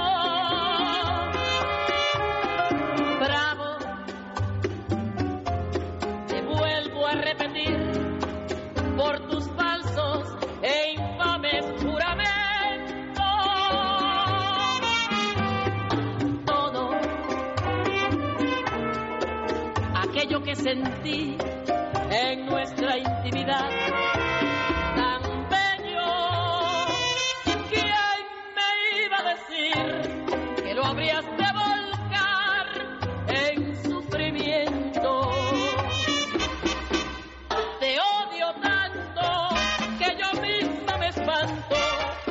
mi forma de odiar. Deseo que después que te mueras no haya para ti un lugar. El infierno resulta un cielo comparado con tu alma. Y que Dios me perdone por desear que ni muerto tengas calma.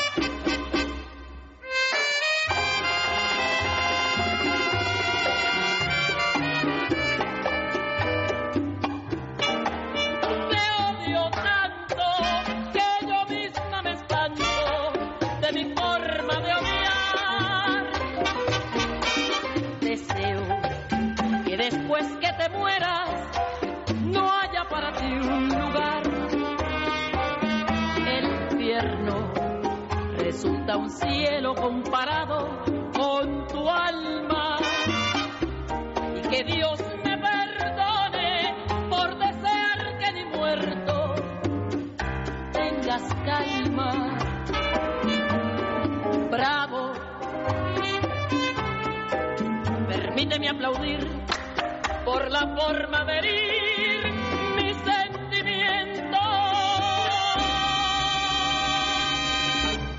Sentados en corro, merendábamos besos y porros. Y las horas pasaban deprisa entre el humo y la risa. Te morías por volver con la frente marchita, cantaba Gardel. Y entre citas de Borges, Evita bailaba con Freud. Y estamos escuchando con la frente marchita de Adriana Varela y tiene que ver con el tema que vamos a abordar ahora mismo, que es la búsqueda de la longevidad. ¿Y por qué diréis en un programa de sexo la búsqueda de la longevidad? Bueno, pues porque el sexo también eh, aporta e importa en, en lo que al anti-aging se refiere. Y para ello tenemos a Victoria Varas con nosotros. Buenas noches. Hola, buenas noches, ¿cómo estáis? Pues muy bien, bienvenida. Muy bienvenida, Victoria. Y además, claro que tiene que ver el sexo con la longevidad. El sexo se basa en el cuerpo y si el cuerpo envejece, el sexo cambia. Claro, claro. Cambia y el sexo puede declinar y no estamos dispuestas a que no. No, de ninguna dispuestas. manera. De hecho, la, eh, la semana pasada hicimos un programa sobre sexo en la tercera edad. Precisamente. O sea que no estamos dispuestas a ningún nivel. Eh, en, en la segunda y en la tercera edad hay que practicar el sexo porque además eh, imagino, bueno, tú Victoria que eres una experta en estos temas, seguro que el sexo rejuvenece. El sexo rejuvenece, el sexo pone todas las, todas la- las hormonas en marcha y lo que no se usa se pierde. y No, no, de ninguna, manera, de ninguna manera. Hay que mantener la vagina bien lubricada, que no se adelgace demasiado en las paredes y esto lo conseguimos cada vez que hacemos el amor y o cada vez que, que nos autocomplacemos, ¿no?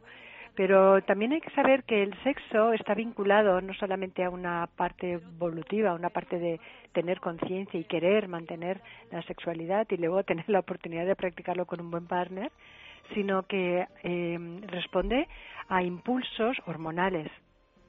¿eh? Y eh, tanto en la mujer como en el hombre, las hormonas van cambiando con el tiempo. Entonces, anti-aging, el anti-aging natural que yo propongo a todos los oyentes, es un anti-aging basado en la información, porque la información es poder. Y primero de todo es saber dónde estamos, en qué momento de nuestra vida estamos, cómo envejece cada una de las partes de nuestro cuerpo, partes o, o sentidos, como puede ser la sexualidad, qué pasa con esa sexualidad, qué pasa con, con cada una de las partes de nuestro cuerpo, cómo envejece la piel, el cabello, es diferente, cómo envejece el sistema de el sistema inmunitario, nuestras defensas, cómo envejece eh, pues nuestro corazón, por qué a cierta edad pues hay más propensión a tener problemas cardiovasculares y el conocimiento nos proporciona esta, esta, esta capacidad de tomar medidas, de tomar decisiones y de comprometernos con nosotros mismos, con nosotras mismas, a hacer todo lo que está en nuestras manos para mm, tener una vida longeva, en plenitud y vivir muchos años en salud. Pues eso me parece un plan estupendo. Victoria Varas es naturópata, terapeuta bioenergética, experta en nutrición ortomolecular, que esto me vas a tener que explicar qué es, con formación además en psicología transpersonal e inteligencia emocional. Y has publicado un libro que ya va por la quinta edición, eso significa que 15.000 personas lo han comprado. Ha sido un auténtico éxito en estos tiempos en los que no hay manera de que nadie compre un libro que se titula eh, Anti-Aging Natural, un programa para regenerar el cuerpo y revitalizar la mente y está editado por la editorial RBA. Eh, ¿Por qué crees que ha tenido tanto éxito este libro? Realmente estamos muy interesados todos en, eh, en envejecer lo menos posible. Bueno, desde hace muchos años, Sí. ¿no? Porque acuérdate de los baños con leche de burra que se daba a Cleopatra y otro tipo de elixires más o menos naturales que, que se inventaron, ¿no? Por aquella época. O sea, Siempre- eso es una cosa que nos ha perseguido, ¿no? Una obsesión que siempre hemos tenido. Andamos buscando esa fórmula de la eterna juventud. Claro, de toda la, en todas las culturas, además, en todas las épocas, siempre hemos ido detrás de, de esto, de este, de este ideal de la eterna juventud, ¿no? Bueno, intentaron, intentaron los padres del Buda Gautama eh, eh, evitarle y no enseñarle a su hijo el que luego fue Buda que existía la enfermedad y la vejez y la decrepitud y la muerte, ¿no? Para que ponerle en una especie de, de burbuja De nirvana. de nirvana, de que todo era maravilloso. ¿eh? Esto lo, lo vimos en la película tan bonita, ¿no? Y, y bueno, luego pues nos encontramos que no, que la, la vida es otra cosa y que hay la enfermedad y que hay la muerte. La propuesta es que em, envejecer no es sinónimo de enfermedad. Que todos vamos a acabar muriendo, por supuesto, y a estas alturas de partido quien no lo ha aceptado es que está, es que no, no ha comprendido el sentido último de la vida. Pero eh, podemos llegar a viejos y podemos llegar a vivir muchos años viviéndolo bien. Yo creo que la gente tenemos más miedo a enfermar que a la propia muerte, porque ya hemos asumido que vamos a morir, ¿no? Pero en cambio, estas enfermedades que se llaman, entre comillas, asociadas a la edad y que parece que son, cuando te haces mayor empiezan a venir todos esos achaques y esas cosas, que esos trastornos de salud, eso es lo que realmente nos, nos da miedo. Es el vivir ese última, esa última etapa de la vida. Yo siempre hablo del segundo tiempo, me- como si pusieran la frontera a los 50 y jugáramos a un, a un partido de tenis, ¿no? Aquello que dicen time, ¿no? Cuando estás en la segunda parte. Pues em, jugando un poquito con esto, pues es vivir ese segundo tiempo con, con, con una expresión de ya no, ¿no? Ya no me interesan los hombres. A estas ya- alturas también se dice mucho, ¿no? A estas alturas. tal. Claro, a estas alturas ya no, no, pero sobre todo el ya no, ¿no? sí. Ya no puedo correr, ya no me interesan los chicos, ya no tengo, ya no disfruto del sexo como antes, ya no me puedo hacer una cola de caballo porque tengo poco cabello, o ya no puedo comer cualquier cosa a cualquier hora porque luego por la noche no duermo bien. Y si vamos a vivir la vida como un ya no, ya no, ya no, pues vamos a vivirlo en negativo, ¿no? A lo mejor podemos darnos cuenta de todas las otras cosas nuevas que se nos van a ofrecer en esta segunda parte. Y que ahora por fin sí. Porque hay por cosas sí, que es ya sí. Ahora ya sí. Ahora ya, por fin sí. Por fin. En tu libro haces un repaso, Victoria, por los 10 pilares del envejecimiento. ¿Cuáles serían? Los, eh, mira, he, he- he hecho un repaso primero de cómo envejecemos, que luego si queréis hablamos un poquitín, y he llegado luego a, a- a poner como una especie de código de buena conducta con 10 pilares de la salud y la longevidad, todo aquello que podemos hacer para potenciarlo, y 10 aceleradores del envejecimiento, o sea, todo lo que no deberíamos hacer. Bueno, pues vamos a hablar antes de los 10 eh, aceleradores del envejecimiento, si te parece. Y luego de su solución. Y luego de sus soluciones. De acuerdo, de acuerdo. ¿Cuáles son esos 10 pilares? Mira, en los aceleradores de envejecimiento, primero de todo, la oxidación. ¿No? Que Sí. cosa más, más espontánea. Nos oxidamos. Nos oxidamos. Mm. Envejecemos porque nos oxidamos. Ujú. Todo en nuestra vida alrededor se oxida, ¿no? Vemos estas, estos colores ocres tan bonitos del otoño. Es porque la hoja está así porque está, se está oxidando, ¿no? Cogemos una manzana, la pelamos y la partimos por la mitad y inmediatamente empieza a cambiar, ¿no? De color. Ujú. Esto se llama oxidación. Entonces, bueno, nuestro cuerpo tiene una capacidad de generar unos antioxidantes naturales que están en perfecto equilibrio durante nuestros años mozos y que poco a poco mm, se van desequilibrando, sobre todo si nos metemos en, un ámbito o llevamos un tipo de vida en la cual hay factores que aceleran la oxidación, ¿no? que luego veremos cuáles son y normalmente a partir de los 40 o de los 50 el equilibrio entre oxidación y antioxidantes, o sea, radicales y antirradicales, que es una palabra no de los radicales libres que la gente ya ya las ha- la ha oído mucho, que, que sepan que antioxidante y antirradical es lo mismo. Sí. Ah, o sea, pero eh, ¿tiene alguna relación con esto que tú acabas de nombrar de los radicales libres que escuchamos en todo tipo de anuncios de cualquier producto de belleza? Exactamente. Eh, un antirradical es una molécula que evita la oxidación. Ya. Mm, ¿Mm? Entonces, el primer acelerador del envejecimiento es todas las cosas que aceleran el envejecimiento. Hay tipos de, de comida, hay mm, el estrés es el gran acelerador del envejecimiento, el alcohol lo es también. tipos de comida, mm, imaginamos así, muy grasas, ¿no? Muy... muy grasas y muy tóxicas. ¿eh? Y realmente las, la- la- hay comidas que se oxidan. O sea, nosotros sabemos que una de las cosas que se oxida más fácilmente es la grasa, por ejemplo, ¿no? Mm, Que un aceite o con una mantequilla se, se agríe, se ponga agria, se, se rancie, es fácil. Mm, Bueno, pues eso pasa también con nuestras grasitas ¿no? del cuerpo, ¿no? se, se oxidan.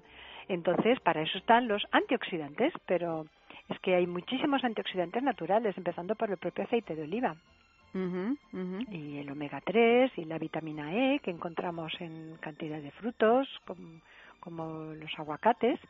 Entonces, en toda la naturaleza, nosotros, eh, si queremos eh, evitar la oxidación, la propuesta es, oye, te voy a dar una lista de alimentos antioxidantes y incluyelos mucho en tu dieta y cambia algunas, algunos hábitos, ¿no? Luego vamos a por los hábitos, pero, por ejemplo, alimentos antioxidantes, aparte del aguacate que he hablado ahora, ¿sabéis qué alimentos son tremendamente antioxidantes? Pues no, cuéntanoslo. Mira, una cosa bien curiosa. ¿Las patatas además- fritas? No, ¿verdad? lo siento. ¿Los gofres? No, lo ¿Los siento. donuts? No. Eh, ¿Qué más tenemos, Eva? Qué pena. ¿Qué, qué Hombre, a mí lo de las patatas fritas así al montón, eso no te creas que me gustaría a mí que fuera antioxidante. ¿Verdad? Los Eso donuts y tal, bueno, podría, pero... todas y que pudiera- pero toma, toma donuts, ¿Los huevos Kinder son antioxidantes? Tampoco. Tampoco. Pero en cambio el cacao sí. El cacao, ese el cacao, cacao que está- es más amargo que dulce. Sí. Exacto, el cacao, el que hay que cacao echarle cinco cucharadas de azúcar. Entonces se convierte en oxidante, seguramente. Eh, bueno, lo que hace es, es caramelizar las, las, las células, que, tiene- que es, otro, es otra historia que luego os lo cuento. Mm, Porque mm. luego, luego os explico uno de los aceleradores, el siguiente va a ser la glicación, que es la caramelización de los de los de las células que se quedan entonces inservibles. Pero hablando de mío, antioxidantes, sí. fíjate, el romero, el tomillo, estas dos cositas. ¿Pero qué? ¿Nos hacemos una infusión de romero y de tomillo? Sí, o si ¿Ah? vas por el campo, pillas una ramita y te la metes entre los dientes. Y además el tomillo es buenísimo para la garganta. Sí, sí. Buenísimo. sí, sí, y sí, es sí. polvoreado, y el orégano también es polvoreado encima de los tomates y de las cebollas y tal, en ensaladitas y tal. Pues tienen. Hay una, hay una puntuación que se llama valor ORAZ, que es la O- ORAC, que es la capacidad de captación de radicales libres. Bueno, pues una de las más altas es el perejil, el tomillo y el romero. O sea que en las ensaladitas, pues poner perejil crudo y poner nuestras especies del Mediterráneo de toda la vida. O sea, Mira, qué de cosas especies, estamos ¿no? aprendiendo esta noche. ¿Qué más? ¿Qué más? Las frutas, mm, todos estos colores que nosotros vemos, por ejemplo el tomate, pues está lleno de un, de un antioxidante que se llama licopeno, que va fenomenal para evitar la oxidación. Eh, las, los aceites eh, vegetales tienen muchísima vitamina E, que evitan la oxidación de las grasas de nuestro cuerpo.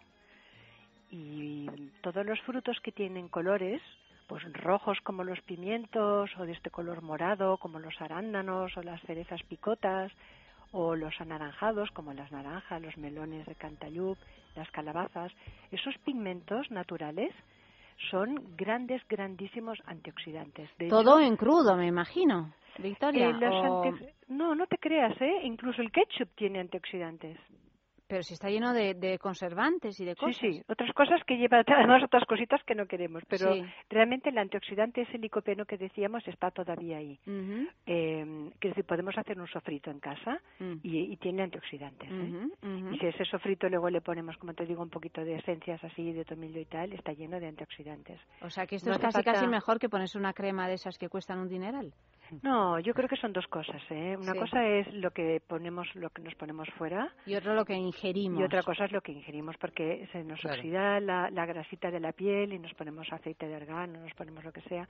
Pero es que nosotros tenemos también nuestro cuerpo acumula grasa, ¿no? porque si no tuviéramos grasa no podríamos fabricar hormonas. O sea que aquello de grasa cero tampoco, ¿eh? No, no, no nos vayamos a pasar, que gracias a la grasa podemos nosotros sintetizar estrógenos, las señoras, y pueden ellos sintetizar su- sus hormonas masculinas. O sea que todo en su justa medida, como siempre. Todo en su equilibrio, claro que sí. Estas personas, por ejemplo, has visto la Teniente O'Ryan o Teniente O'Neill, estas mujeres muy atléticas que no Sí, tienen un solo gramo de grasa, O'Neill, a veces dejan de menstruar.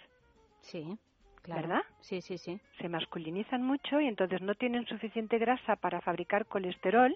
Colesterol, que parece una palabra maldita, pues no, necesitamos colesterol porque las hormonas van en base encima de una, de una molécula de colesterol.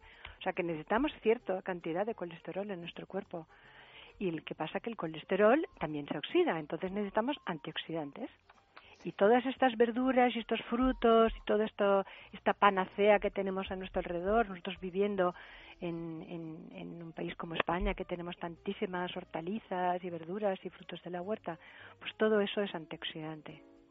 Pues, eh, Victoria, voy a aprovechar eh, eh, que, que me has echado así un capote porque tengo que hablar de un producto que, que, que hablamos siempre aquí en el programa, que es el de Plus. A propósito de estar sanos, pues mira, el hígado, que es el gran depurador del organismo, pues está bien que lo tengamos bien, eh, bien controlado. Pues Depur Plus es un producto natural compuesto por un grupo de plantas con acción drenante, depuradora y regeneradora del hígado y entre ellas encontramos la corteza del condurango, la alcachofera, el jengibre, la silimarina, o sea que todo muy natural para mantener ese hígado en perfectas condiciones. O sea que si quieres ayudar a tu organismo a sentirte mejor, pide Depur Plus en farmacias, herbolarios y en parafarmacia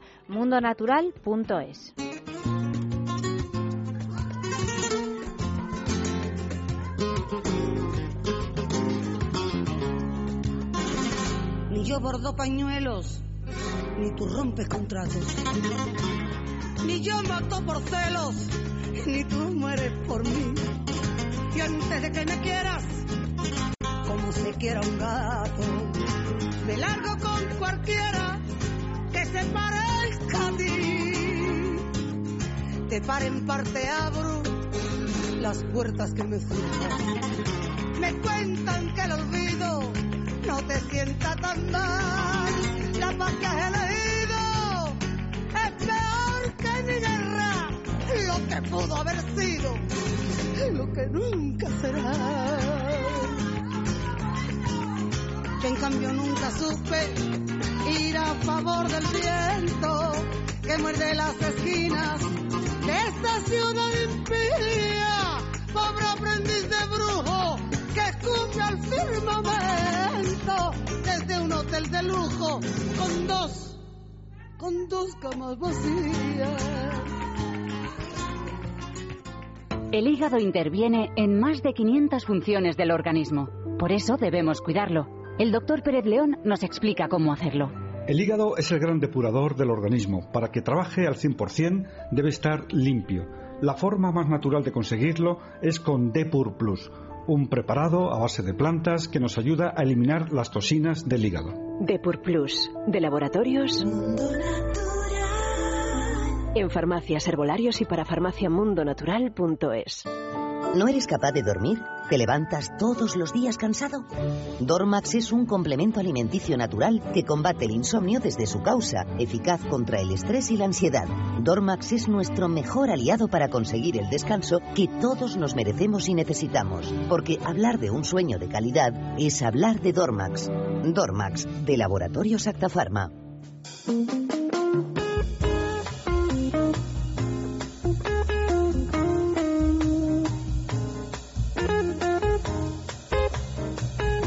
Y seguimos hablando con Victoria Varas sobre ese libro Anti-Aging Natural, un programa para regenerar el cuerpo y revitalizar la mente, que está editado en RBA. Eh, Victoria, síguenos hablando de esos pilares. eh, Pues sí. Porque hemos Me hablado encanta solo de la que- oxidación. Sí, O sea, Sí, para me ir encanta- apuntándolos. Me encanta, Yanta y Eva, que hayáis hablado de- del hígado porque eh, es uno de los pilares de la salud y la longevidad. Mira, Claro. El desequilibrio hormonal va a ser el segundo acelerador del envejecimiento. Entonces, cuando empecemos alrededor de la menopausia, poner especial énfasis, sepa- especial atención y tomar alguna plantita con fitoestrógenos. Esto nos va a venir muy bien. El tercero es una cosa bien desconocida para nosotros, que es el pH ácido. ¿Y eso qué Fíjate es? que seguramente vosotros os habéis, ah, os habéis fijado que hacen alguna publicidad que habla de que la crema tal eh, respeta el manto ácido de la piel. Sí, habla del pH neutro, ¿no? Que no se tendrá que ver. Exacto. Resulta que no solamente tenemos un pH que determina pues la acidez o la alcalinidad de, de- de un medio, no solamente en la piel, sino también dentro. Sí. Entonces, tú imagínate una cáscara de huevo metida en un vaso con vinagre. ¿Qué pasa? Que ese huevo se va deshaciendo Sí. poquito a poquito. Vale. Entonces, eh, nuestro medio interno tendría que ser alcalino. Dentro de lo que es el equilibrio que se puede mover, tendría que tender a alcalino. Y la alcalinización la da, pues, eh, también las hortalizas, frutas y verduras. Y la quitan, la acidifican el medio la- el exceso de proteína, o sea, demasiada carne, demasiada sal y demasiado azúcar. Entonces, ¿qué pasa? Que cuando nos pegamos un pelotazo de azúcar, nos tomamos ahí una caja entera de bombones o de donuts, eh, nosotros si en este momento recogiéramos una muestrita de orina y pusiéramos una tirita reactiva, veríamos que allí hay cantidad de calcio. ¿Y que bien? ¿Ese calcio de dónde viene? Pues de los huesos y de los dientes. Por eso dicen que los chuches y los, y los caramelos hacen caries, Claro. porque lo que hacen es acidificar el cuerpo y entonces el cuerpo para de alguna manera eh, equilibrar ese exceso de ácido lo que hace es tamponar y para eso roba calcio allí donde lo encuentra y el calcio pues como que es alcalino equilibra el sistema. De manera que el tercer eh, el tercer acelerador del envejecimiento muchísimo cuidado con el pH ácido. ¿Y el cuarto?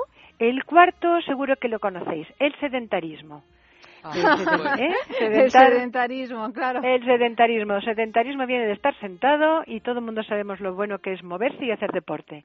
Entonces, si uno no pudiera ir al gimnasio todos los días, hay que inventárselo de manera de levantarse de la silla, dar una, una vuelta, eh, cuando uno conduce, aferrarse al volante y hacer tensión con los brazos para que los músculos se vayan moviendo, etcétera, etcétera, etcétera. O sea, subir y bajar, ponerse en la silla, vosotros que estáis en ahí en la, en la locución, poner los brazos en los, en los en los antebrazos de la silla y hacer así como un poco de sentadillas para trabajar los cuádriceps.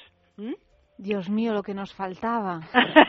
Mi madre Victoria, siempre- O sea, siempre- hacer cuádriceps mientras... Mientras hablas, claro, Sí. pero bueno, así quieras que no Sí, te sí, tríceps y cuádriceps, nada, aquí nada, todo el rato para que no Oye, cuelgue nada. Mi madre, mi madre decía siempre una frase, bueno, y sigue diciendo que para conservarte bien mucho tiempo, dice, poca cama, poco plato y mucha suela de zapato. Pues mira, me encanta. Es verdad, está muy Me bien. encanta, me encanta. Mira, la sabiduría popular siempre nos echa una mano Pues en verdad, estas ¿eh? cosas. El Bueno, pero por ejemplo, eh, Victoria, si somos unas personas andarinas, ¿con eso Sí. suplimos la falta de gimnasio? Porque es que yo, por ejemplo, detesto ir al gimnasio. Sí. Absolutamente, eso no hace falta ir al gimnasio. Antes no íbamos a ningún gimnasio, Mm. antes nos movíamos Ujú. y si tienes que hacer tienes que hacer tus cosas vas arriba y abajo y en vez de ir a casa de en vez de ir a casa siempre en coche o hacer las compras en coche, pues coge el carrito y camina y si tú eres y puedes ir en la ciudad pues saltarte un par de paradas de autobús o de metro y caminar un poquito más, pues con eso lo suplimos perfectamente. Quinto pilar. Quinto pilar, el sobrepeso. Que Es también va, va acelerador, muy ¿eh? unido No al pilar de la- también. ¿Eh? Es igual que el sedentarismo. Claro, van, van de la mano, ¿no? A más sedentarismo, más sobrepeso. Sí, sí, sí, por supuesto. Mm, Hay personas de todas maneras que tienen el, el metabolismo muy acelerado y que entonces no tienen sobrepeso y a pesar de todo, pues pueden tener problemas por el sedentarismo, pueden tener varices o pueden tener, pueden estropear la circulación o luego no van al baño cada día, ¿no? Y oye, ¿cómo vas a tener el, cómo vas a tener una piel bonita si tú no vas al baño cada día? Dímelo. Pues, Pues no. Pues no, claro. Pues no, No. pues no, porque estás llena de toxinas y si no vas al baño cada día, pues no puedes no puedes tener la piel bonita. Lo primero para una piel bonita es depurar y limpiar. ¿eh? El hígado, como nos decía nuestro amigo el doctor, pero también eh, todo lo demás. Hay que limpiar el riñón, hay que fluidificar la sangre, etcétera, etcétera, etcétera. Luego os cuento. El sobrepeso. Estar gordo no es solamente una cuestión de estética. Hay un montón de problemas de salud que pueden derivarse de un exceso de peso. Y el antiaging natural lo que propone es que recuperes la figura en que te sentías bien, que no es necesariamente la de los 20, ¿eh? tampoco exageremos. El sexto, los es un tóxicos. alivio. Sí, no, pero además, claro, supongo que es estar con un cuerpo acorde a la edad que tienes, pero que no te pese más de la cuenta, ¿no? Exacto, es el peso en el, cu- el cual tú te sabes que estás bien. ¿Eh? Todos lo sabemos. Ah, no, yo no, hay uno, un punto a partir del cual ya me empiezo a sentir pesada y por debajo del cual me, me siento demasiado frágil. Y es cierto que el cuerpo va cambiando con la edad. Lo que también es cierto es de que si no nos fijamos, a partir del climaterio, cada año nos ponemos tres o cuatro kilos encima y si no nos damos cuenta, cuando paramos a, a reflexionar, pues ya llevamos 12 y es más complicado quitar 12 que quitar cuatro o quitar dos o evitarlos, ¿no? Directamente. Directamente. Otro pilar. El sexto acelerador del envejecimiento, los tóxicos.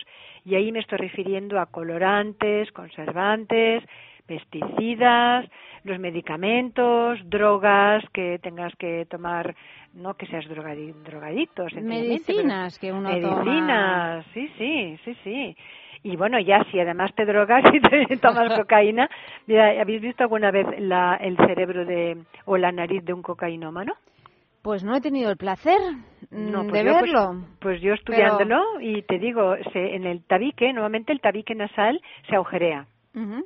¿m? Cuando snifan, pues eh, la molécula está, las, los polvitos de coca mm, se recomen la, el tabique nasal. Imagina, imaginad cómo estará el cerebro. Esto no lo he llegado a ver yo, pero imaginad cómo estará el cerebro. Pues mal. Mal. Había ¿eh? un anuncio, me acuerdo, hace unos años, que era una, una- un primer plano de una cara que estaba esnifando una raya de cocaína y en lugar de la cocaína aparecía un gusanito que se Pues iba sí. metiendo por la nariz y iba Ay, es verdad, ascendiendo era por terrorífico, era terrorífico. Era un sí, anuncio sí. de esos que se te quedan grabados. Sí, sí. Ese- esas Sí, campañas que razón. funcionan, no sé si razón, para Eva. bien, pero... Tienes razón, Eva. No, no, es que tienen que ser así impactantes para los para los niñatos, los jovencitos que empiezan y que ah, esto, estás jugando con fuego. Y esto es una degeneración y luego tienes un Alzheimer cuando has llegado a los 40. Pero No, aparte de las drogas, las drogas, drogas, las drogas duras, eh, Aparte eh, de las, las otras drogas. drogas es muy difícil sortearlas, ¿no? Porque hablas de colorantes, hablas de conservantes. Mm. O sea, es que a la que te descuidas, hasta la carne picada que compras en el supermercado tiene conservantes. Sí, es verdad. Es mejor tratar de ir a un carnicero que tú conozcas de toda la vida y que te, que te corte la carne delante tuyo y, o- y que te haga unas hamburguesas. sin conservantes, sin colorantes, limpiar bien las frutas y las verduras, los tomates para que no tengas plaguicidas y pesticidas encima. Yo recuerdo que hubo un, un eurodiputado, no sé si os acordáis, que también salió en la prensa, que se hizo un análisis de sangre y le salieron como 40, 40 historias, 40 elementos que no tenían que estar ahí, ¿no? Sí, que, sí. que, que se- que uno se toma, se traga pues con el, con el agua del grifo cuando cuando no es una, un agua muy buena y, y en esas en esas todo lo que sea precocinado, preconservado, pre no sé qué congelado, etcétera. El jamón, ahora hay un jamón dulce que le que pone sin fosfatos, claro, es que no tenía que haber fosfatos ahí. ¿Por qué me han puesto ustedes fosfatos antes, no? Claro, que parece una revolución cuando en realidad... eh, Sería lo normal. Es algo normal, ¿no? Que no lleve fosfatos el jamón. Exacto, exacto. Lo que pasa es que el si fosfato fuese sin, sin productos eh, nucleares, ¿no? Sí, Dice, bueno, productos pues- de esto, claro. El fosfato lo que hace es retener el agua y entonces el jamón pues parece más jugosillo, ¿eh? Durante tiempo, ¿no?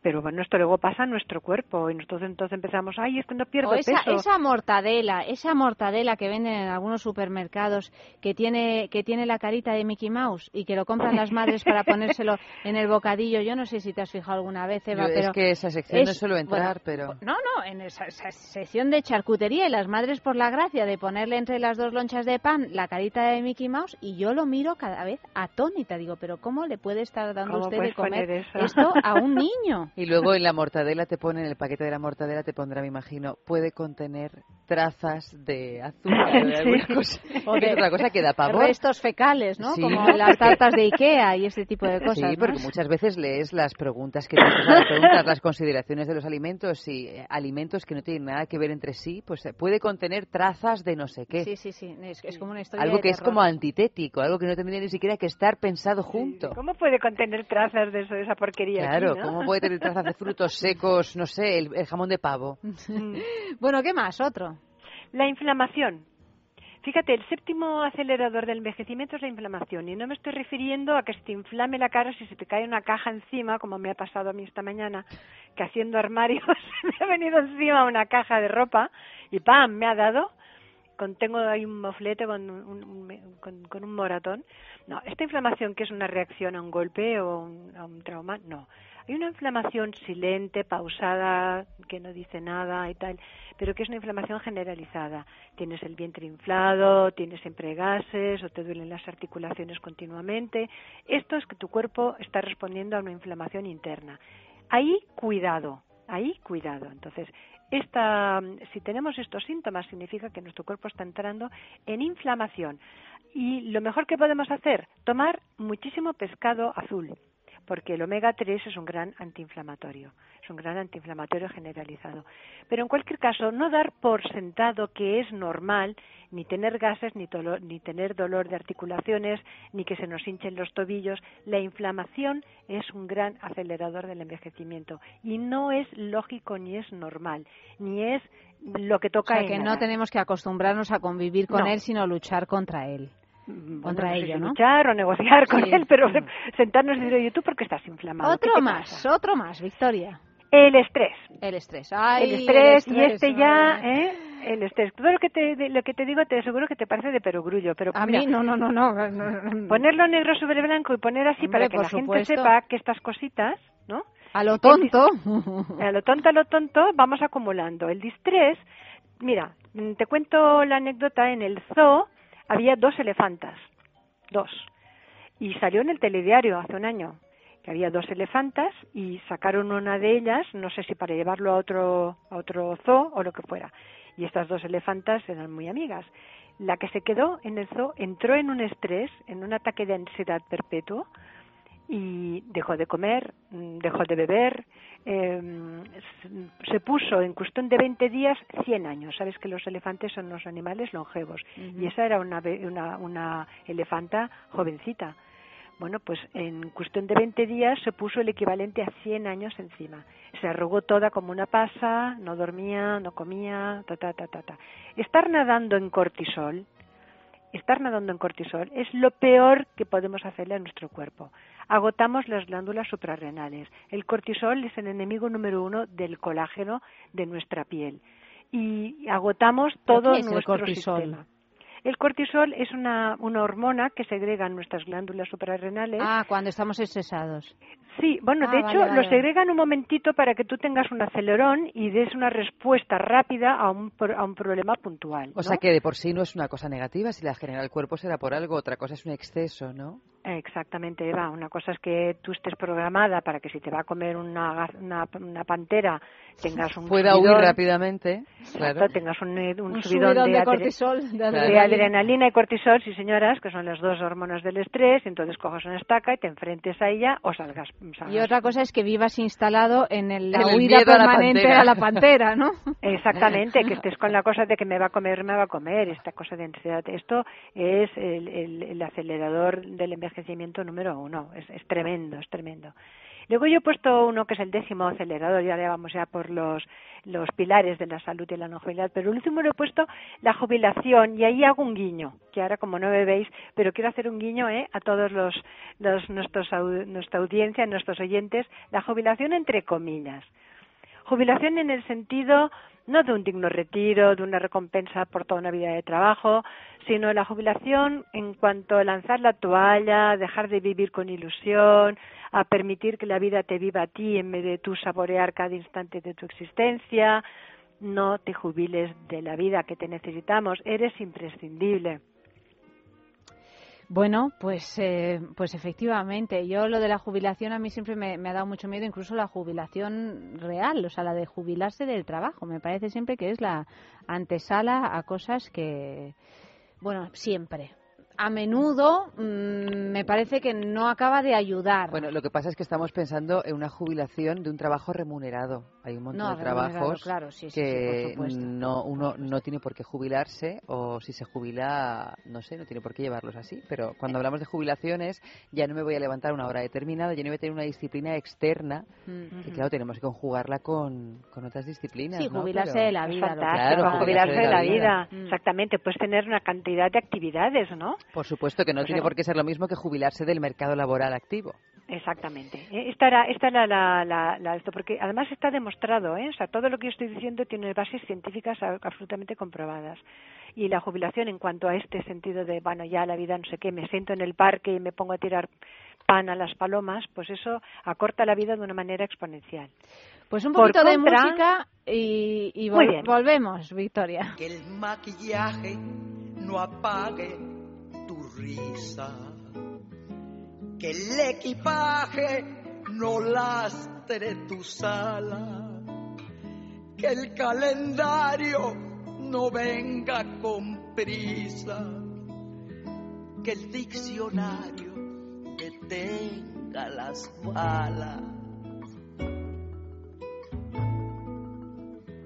Que las persianas corrijan la aurora que gane el quiero la guerra del puedo, que los que esperan no cuenten las horas, que los que matan se mueran de miedo, que el fin del mundo te pille bailando, que el escenario te tiña las canas que nunca sepas ni cómo, ni cuándo, ni siento volando, ni ayer, ni mañana. Y tenemos nuestro concurso de objetos de placeres exquisitos Bailelo, Victoria, que tú dirás, ¿qué es eso? Pues es un pedazo de concurso porque Lelo es una marca eh, de juguetería erótica maravillosa que tiene unos juguetes que son un auténtico placer y yo creo que es un anti-aging en sí mismo también. Sí. Porque claro, darnos y dar placer sexual es algo que, que nos va a alegrar la vida. Bueno, pues mm. www.lelo.com, el regalo de esta semana se llama Ida y es un eh, es el último grito en juguetería sexual porque es el primer masajeador para parejas del mundo con mando a distancia que combina potentísimas vibraciones con placenteras rotaciones al mismo tiempo y eso significa pues que ofrece sensaciones completamente nuevas a ambos miembros de la pareja, o sea que más placer para él y para ella con posibilidades ilimitadas de juego con este ida de Lelo, porque jugando también eh, rejuvenecemos, ¿cómo no? ¿Y cómo podemos conseguir este ida de Lelo? Pues envíanos una foto de algún lugar donde hayas tenido un encuentro que te llene de recuerdos sexys o apasionados. Envía esa foto a esta dirección sexo arroba es radio fm, sexo arroba es radio.fm y si a pie de foto nos explicáis qué sucedió en aquella ocasión, pues todavía mejor. Y mientras enviáis esas fotos, pues yo sigo hablando con Victoria, seguimos hablando con Victoria de ese anti-aging natural. Nos quedan ya muy poquitos minutos. Eh, eh, Victoria, tres minutitos apenas. ¿Qué, cuéntanos qué podemos hacer eh, Vamos a ir con, en tres minutos los diez pilares de la salud y la longevidad. Primero de todo, al, come alimentos portadores de vida y energía. Los alimentos que están vivos te aportan energía y te aportan vitalidad. Los alimentos muertos, no. El dos es los intestinos. Los intestinos parece que es una parte de nuestro sistema digestivo, pero además de ser los encargados de absorber los nutrientes, son una fábrica de sistema defensivo de nuestras células natural killer y la, más importante eh, fábrica de serotonina, que la serotonina es un neurotransmisor que nos aporta serenidad y es la que impide que caigamos en depresión. O sea que los intestinos, con su flora, ¿eh? yendo al baño cada día, esto es importantísimo y es el número dos. El tres es todo lo que nosotros podemos tomar como suplementos, es lo que llamo el arsenal anti-aging. Y si esto queréis saber más, pues yo también ofrezco mi propia tienda que se llama anti-aging-natural. Mm, Porque tienes una línea de productos naturales de productos anti-aging natural, sí, sí, después de tantos años, pues de, ir viendo mm, gente, mis pacientes, mis clientes en la consulta, pues he visto que con una cuarentena de productos, pues cubrimos todas las frentes, todos los frentes, desde el cabello hasta el sexo, hasta la falta de líquido. ¿Y cómo podemos encontrar esos productos?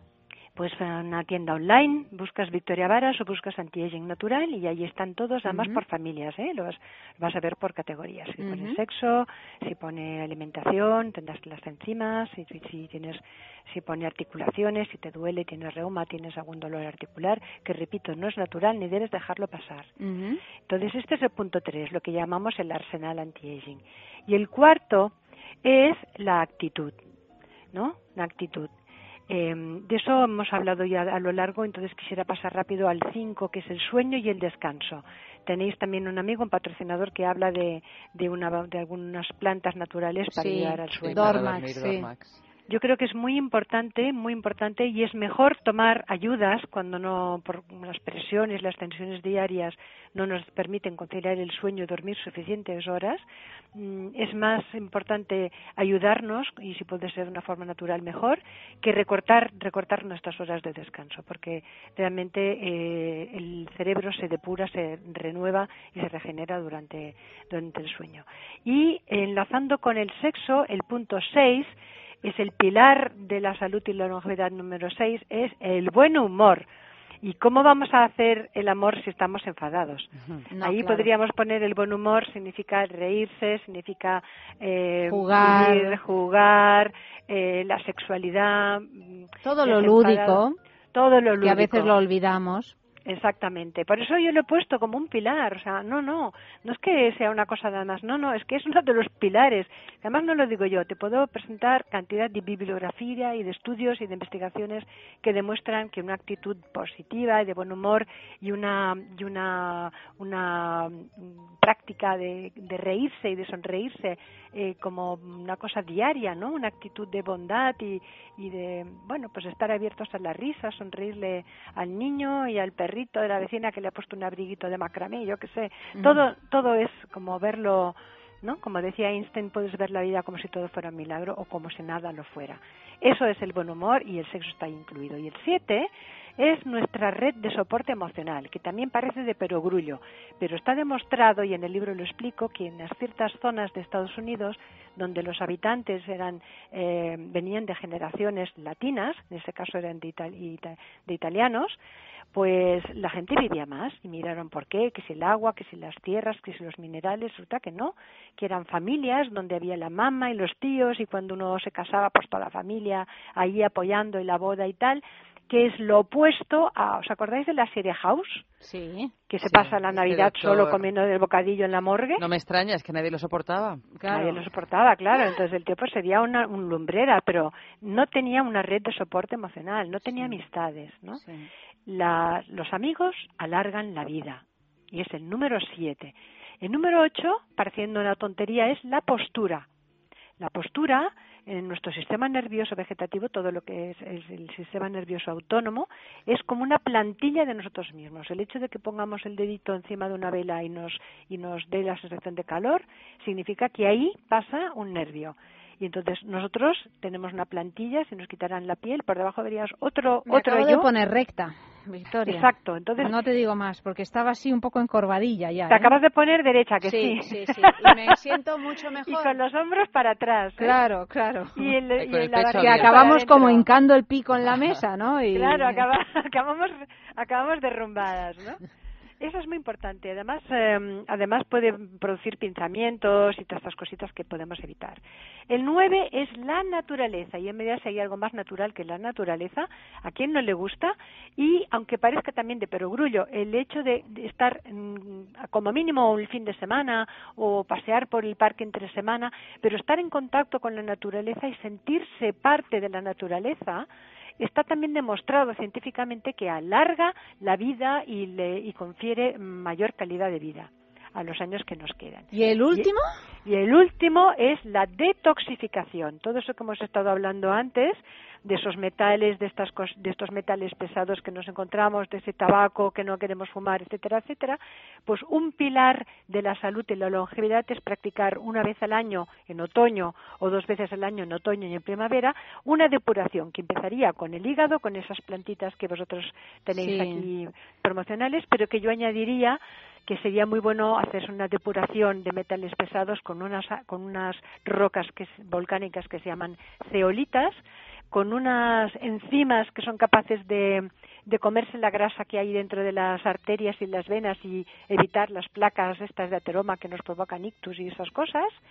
Y desde luego depurar la ir cada día al baño como mínimo una vez y tener la tener la cantidad de hidratación, o sea, beber y beber y beber y depurar de esta manera también los riñones. Pues Victoria, hasta aquí hemos Con esto llegado. ya no nos falta de nada. Tenemos un trabajo loco Tenemos, porque tenemos claro, casi que dejar este trabajo tenemos- para dedicarnos al anti-aging. al anti-aging. mujeres, que no hagáis esta propaganda, no, no. No, Esto no. No, en absoluto. En realidad un hábito, son ¿eh? unos hábitos sanos, Es básicamente. un cambio de actitud, es lo que tú decías, básicamente un cambio de claro, actitud. Claro. Claro. Y además te diré que varias de estas cosas que, que propones, Eva y yo las aplicamos. Es verdad. Es verdad. Lo que pasa es que luego somos Otras no. muy dramáticas y muy trágicas, no. pero en realidad muchas... Mira, por ejemplo, lo del tabaco no lo, no lo aplicamos en exceso. Fumamos muy poquito. Muy poco, poca cosa. Pero es verdad. Pero hay otras, muchas de las que tú has dicho que las aplicamos. Sí. ¿Fumáis? Poquito, Poco. poquito. Como Pues entonces hay que tres, tomar 3 gramos de vitamina cigarros. C al día. Es verdad, me lo dice siempre mi homeópata eso. Sí, 3 gramos de vitamina C al día. Chicas, ha sido un placer. Oye, Victoria, muchísimas gracias por charlar con nosotros a estas horas. Vamos a repetir el título de tu libro, Anti-Aging Natural, un programa para regenerar el cuerpo y revitalizar la mente. Lo podéis encontrar en la editorial RBA y además esa línea de productos naturales que, bueno, mm, poniendo Victoria Varas en internet, pues enseguida Varas lo con B. encontráis. Varas con B. Varas ¿eh? con B, como la bailadora. Eh, querida, un abrazo fuerte, que tengas Otro buena noche. enorme para vosotras. Buenas noches y seguid tan, tan estupendas. Gracias. Bueno, y seguimos tan estupendas que nos vamos a dormir, ¿no? Para estar más Tal y como nos ha dicho Victoria, porque necesitamos nuestro Eso- eso descanso. no lo aplicamos Que porque esa es una cosa que tú y yo, Eva, la llevamos cada vez peor. Es, es difícil, es difícil. Es difícil, Teniendo estos horarios y ¿Ves teniendo tú? también que vivir al compás del resto de la vida. Pero si nos tomáramos unas pastillicas naturales, ¿qué tal? Que sí, hombre, que sí. Que me lo ha dicho hasta Vicente Azpitarte, que se está tomando unas cosas Mira, naturales. Vicente Apitarte no te puede dar ningún consejo con respecto al sueño. No, te lo sí, digo ya. sí, pero ya, ya, es cierto. Es que aquí los que trabajamos por la radio por la noche tenemos un, un cierto descontrol. Porque tú, ¿a ti te cuesta cuando te metes en la cama a dormir? Mucho. ¿Te cuesta? Muchísimo.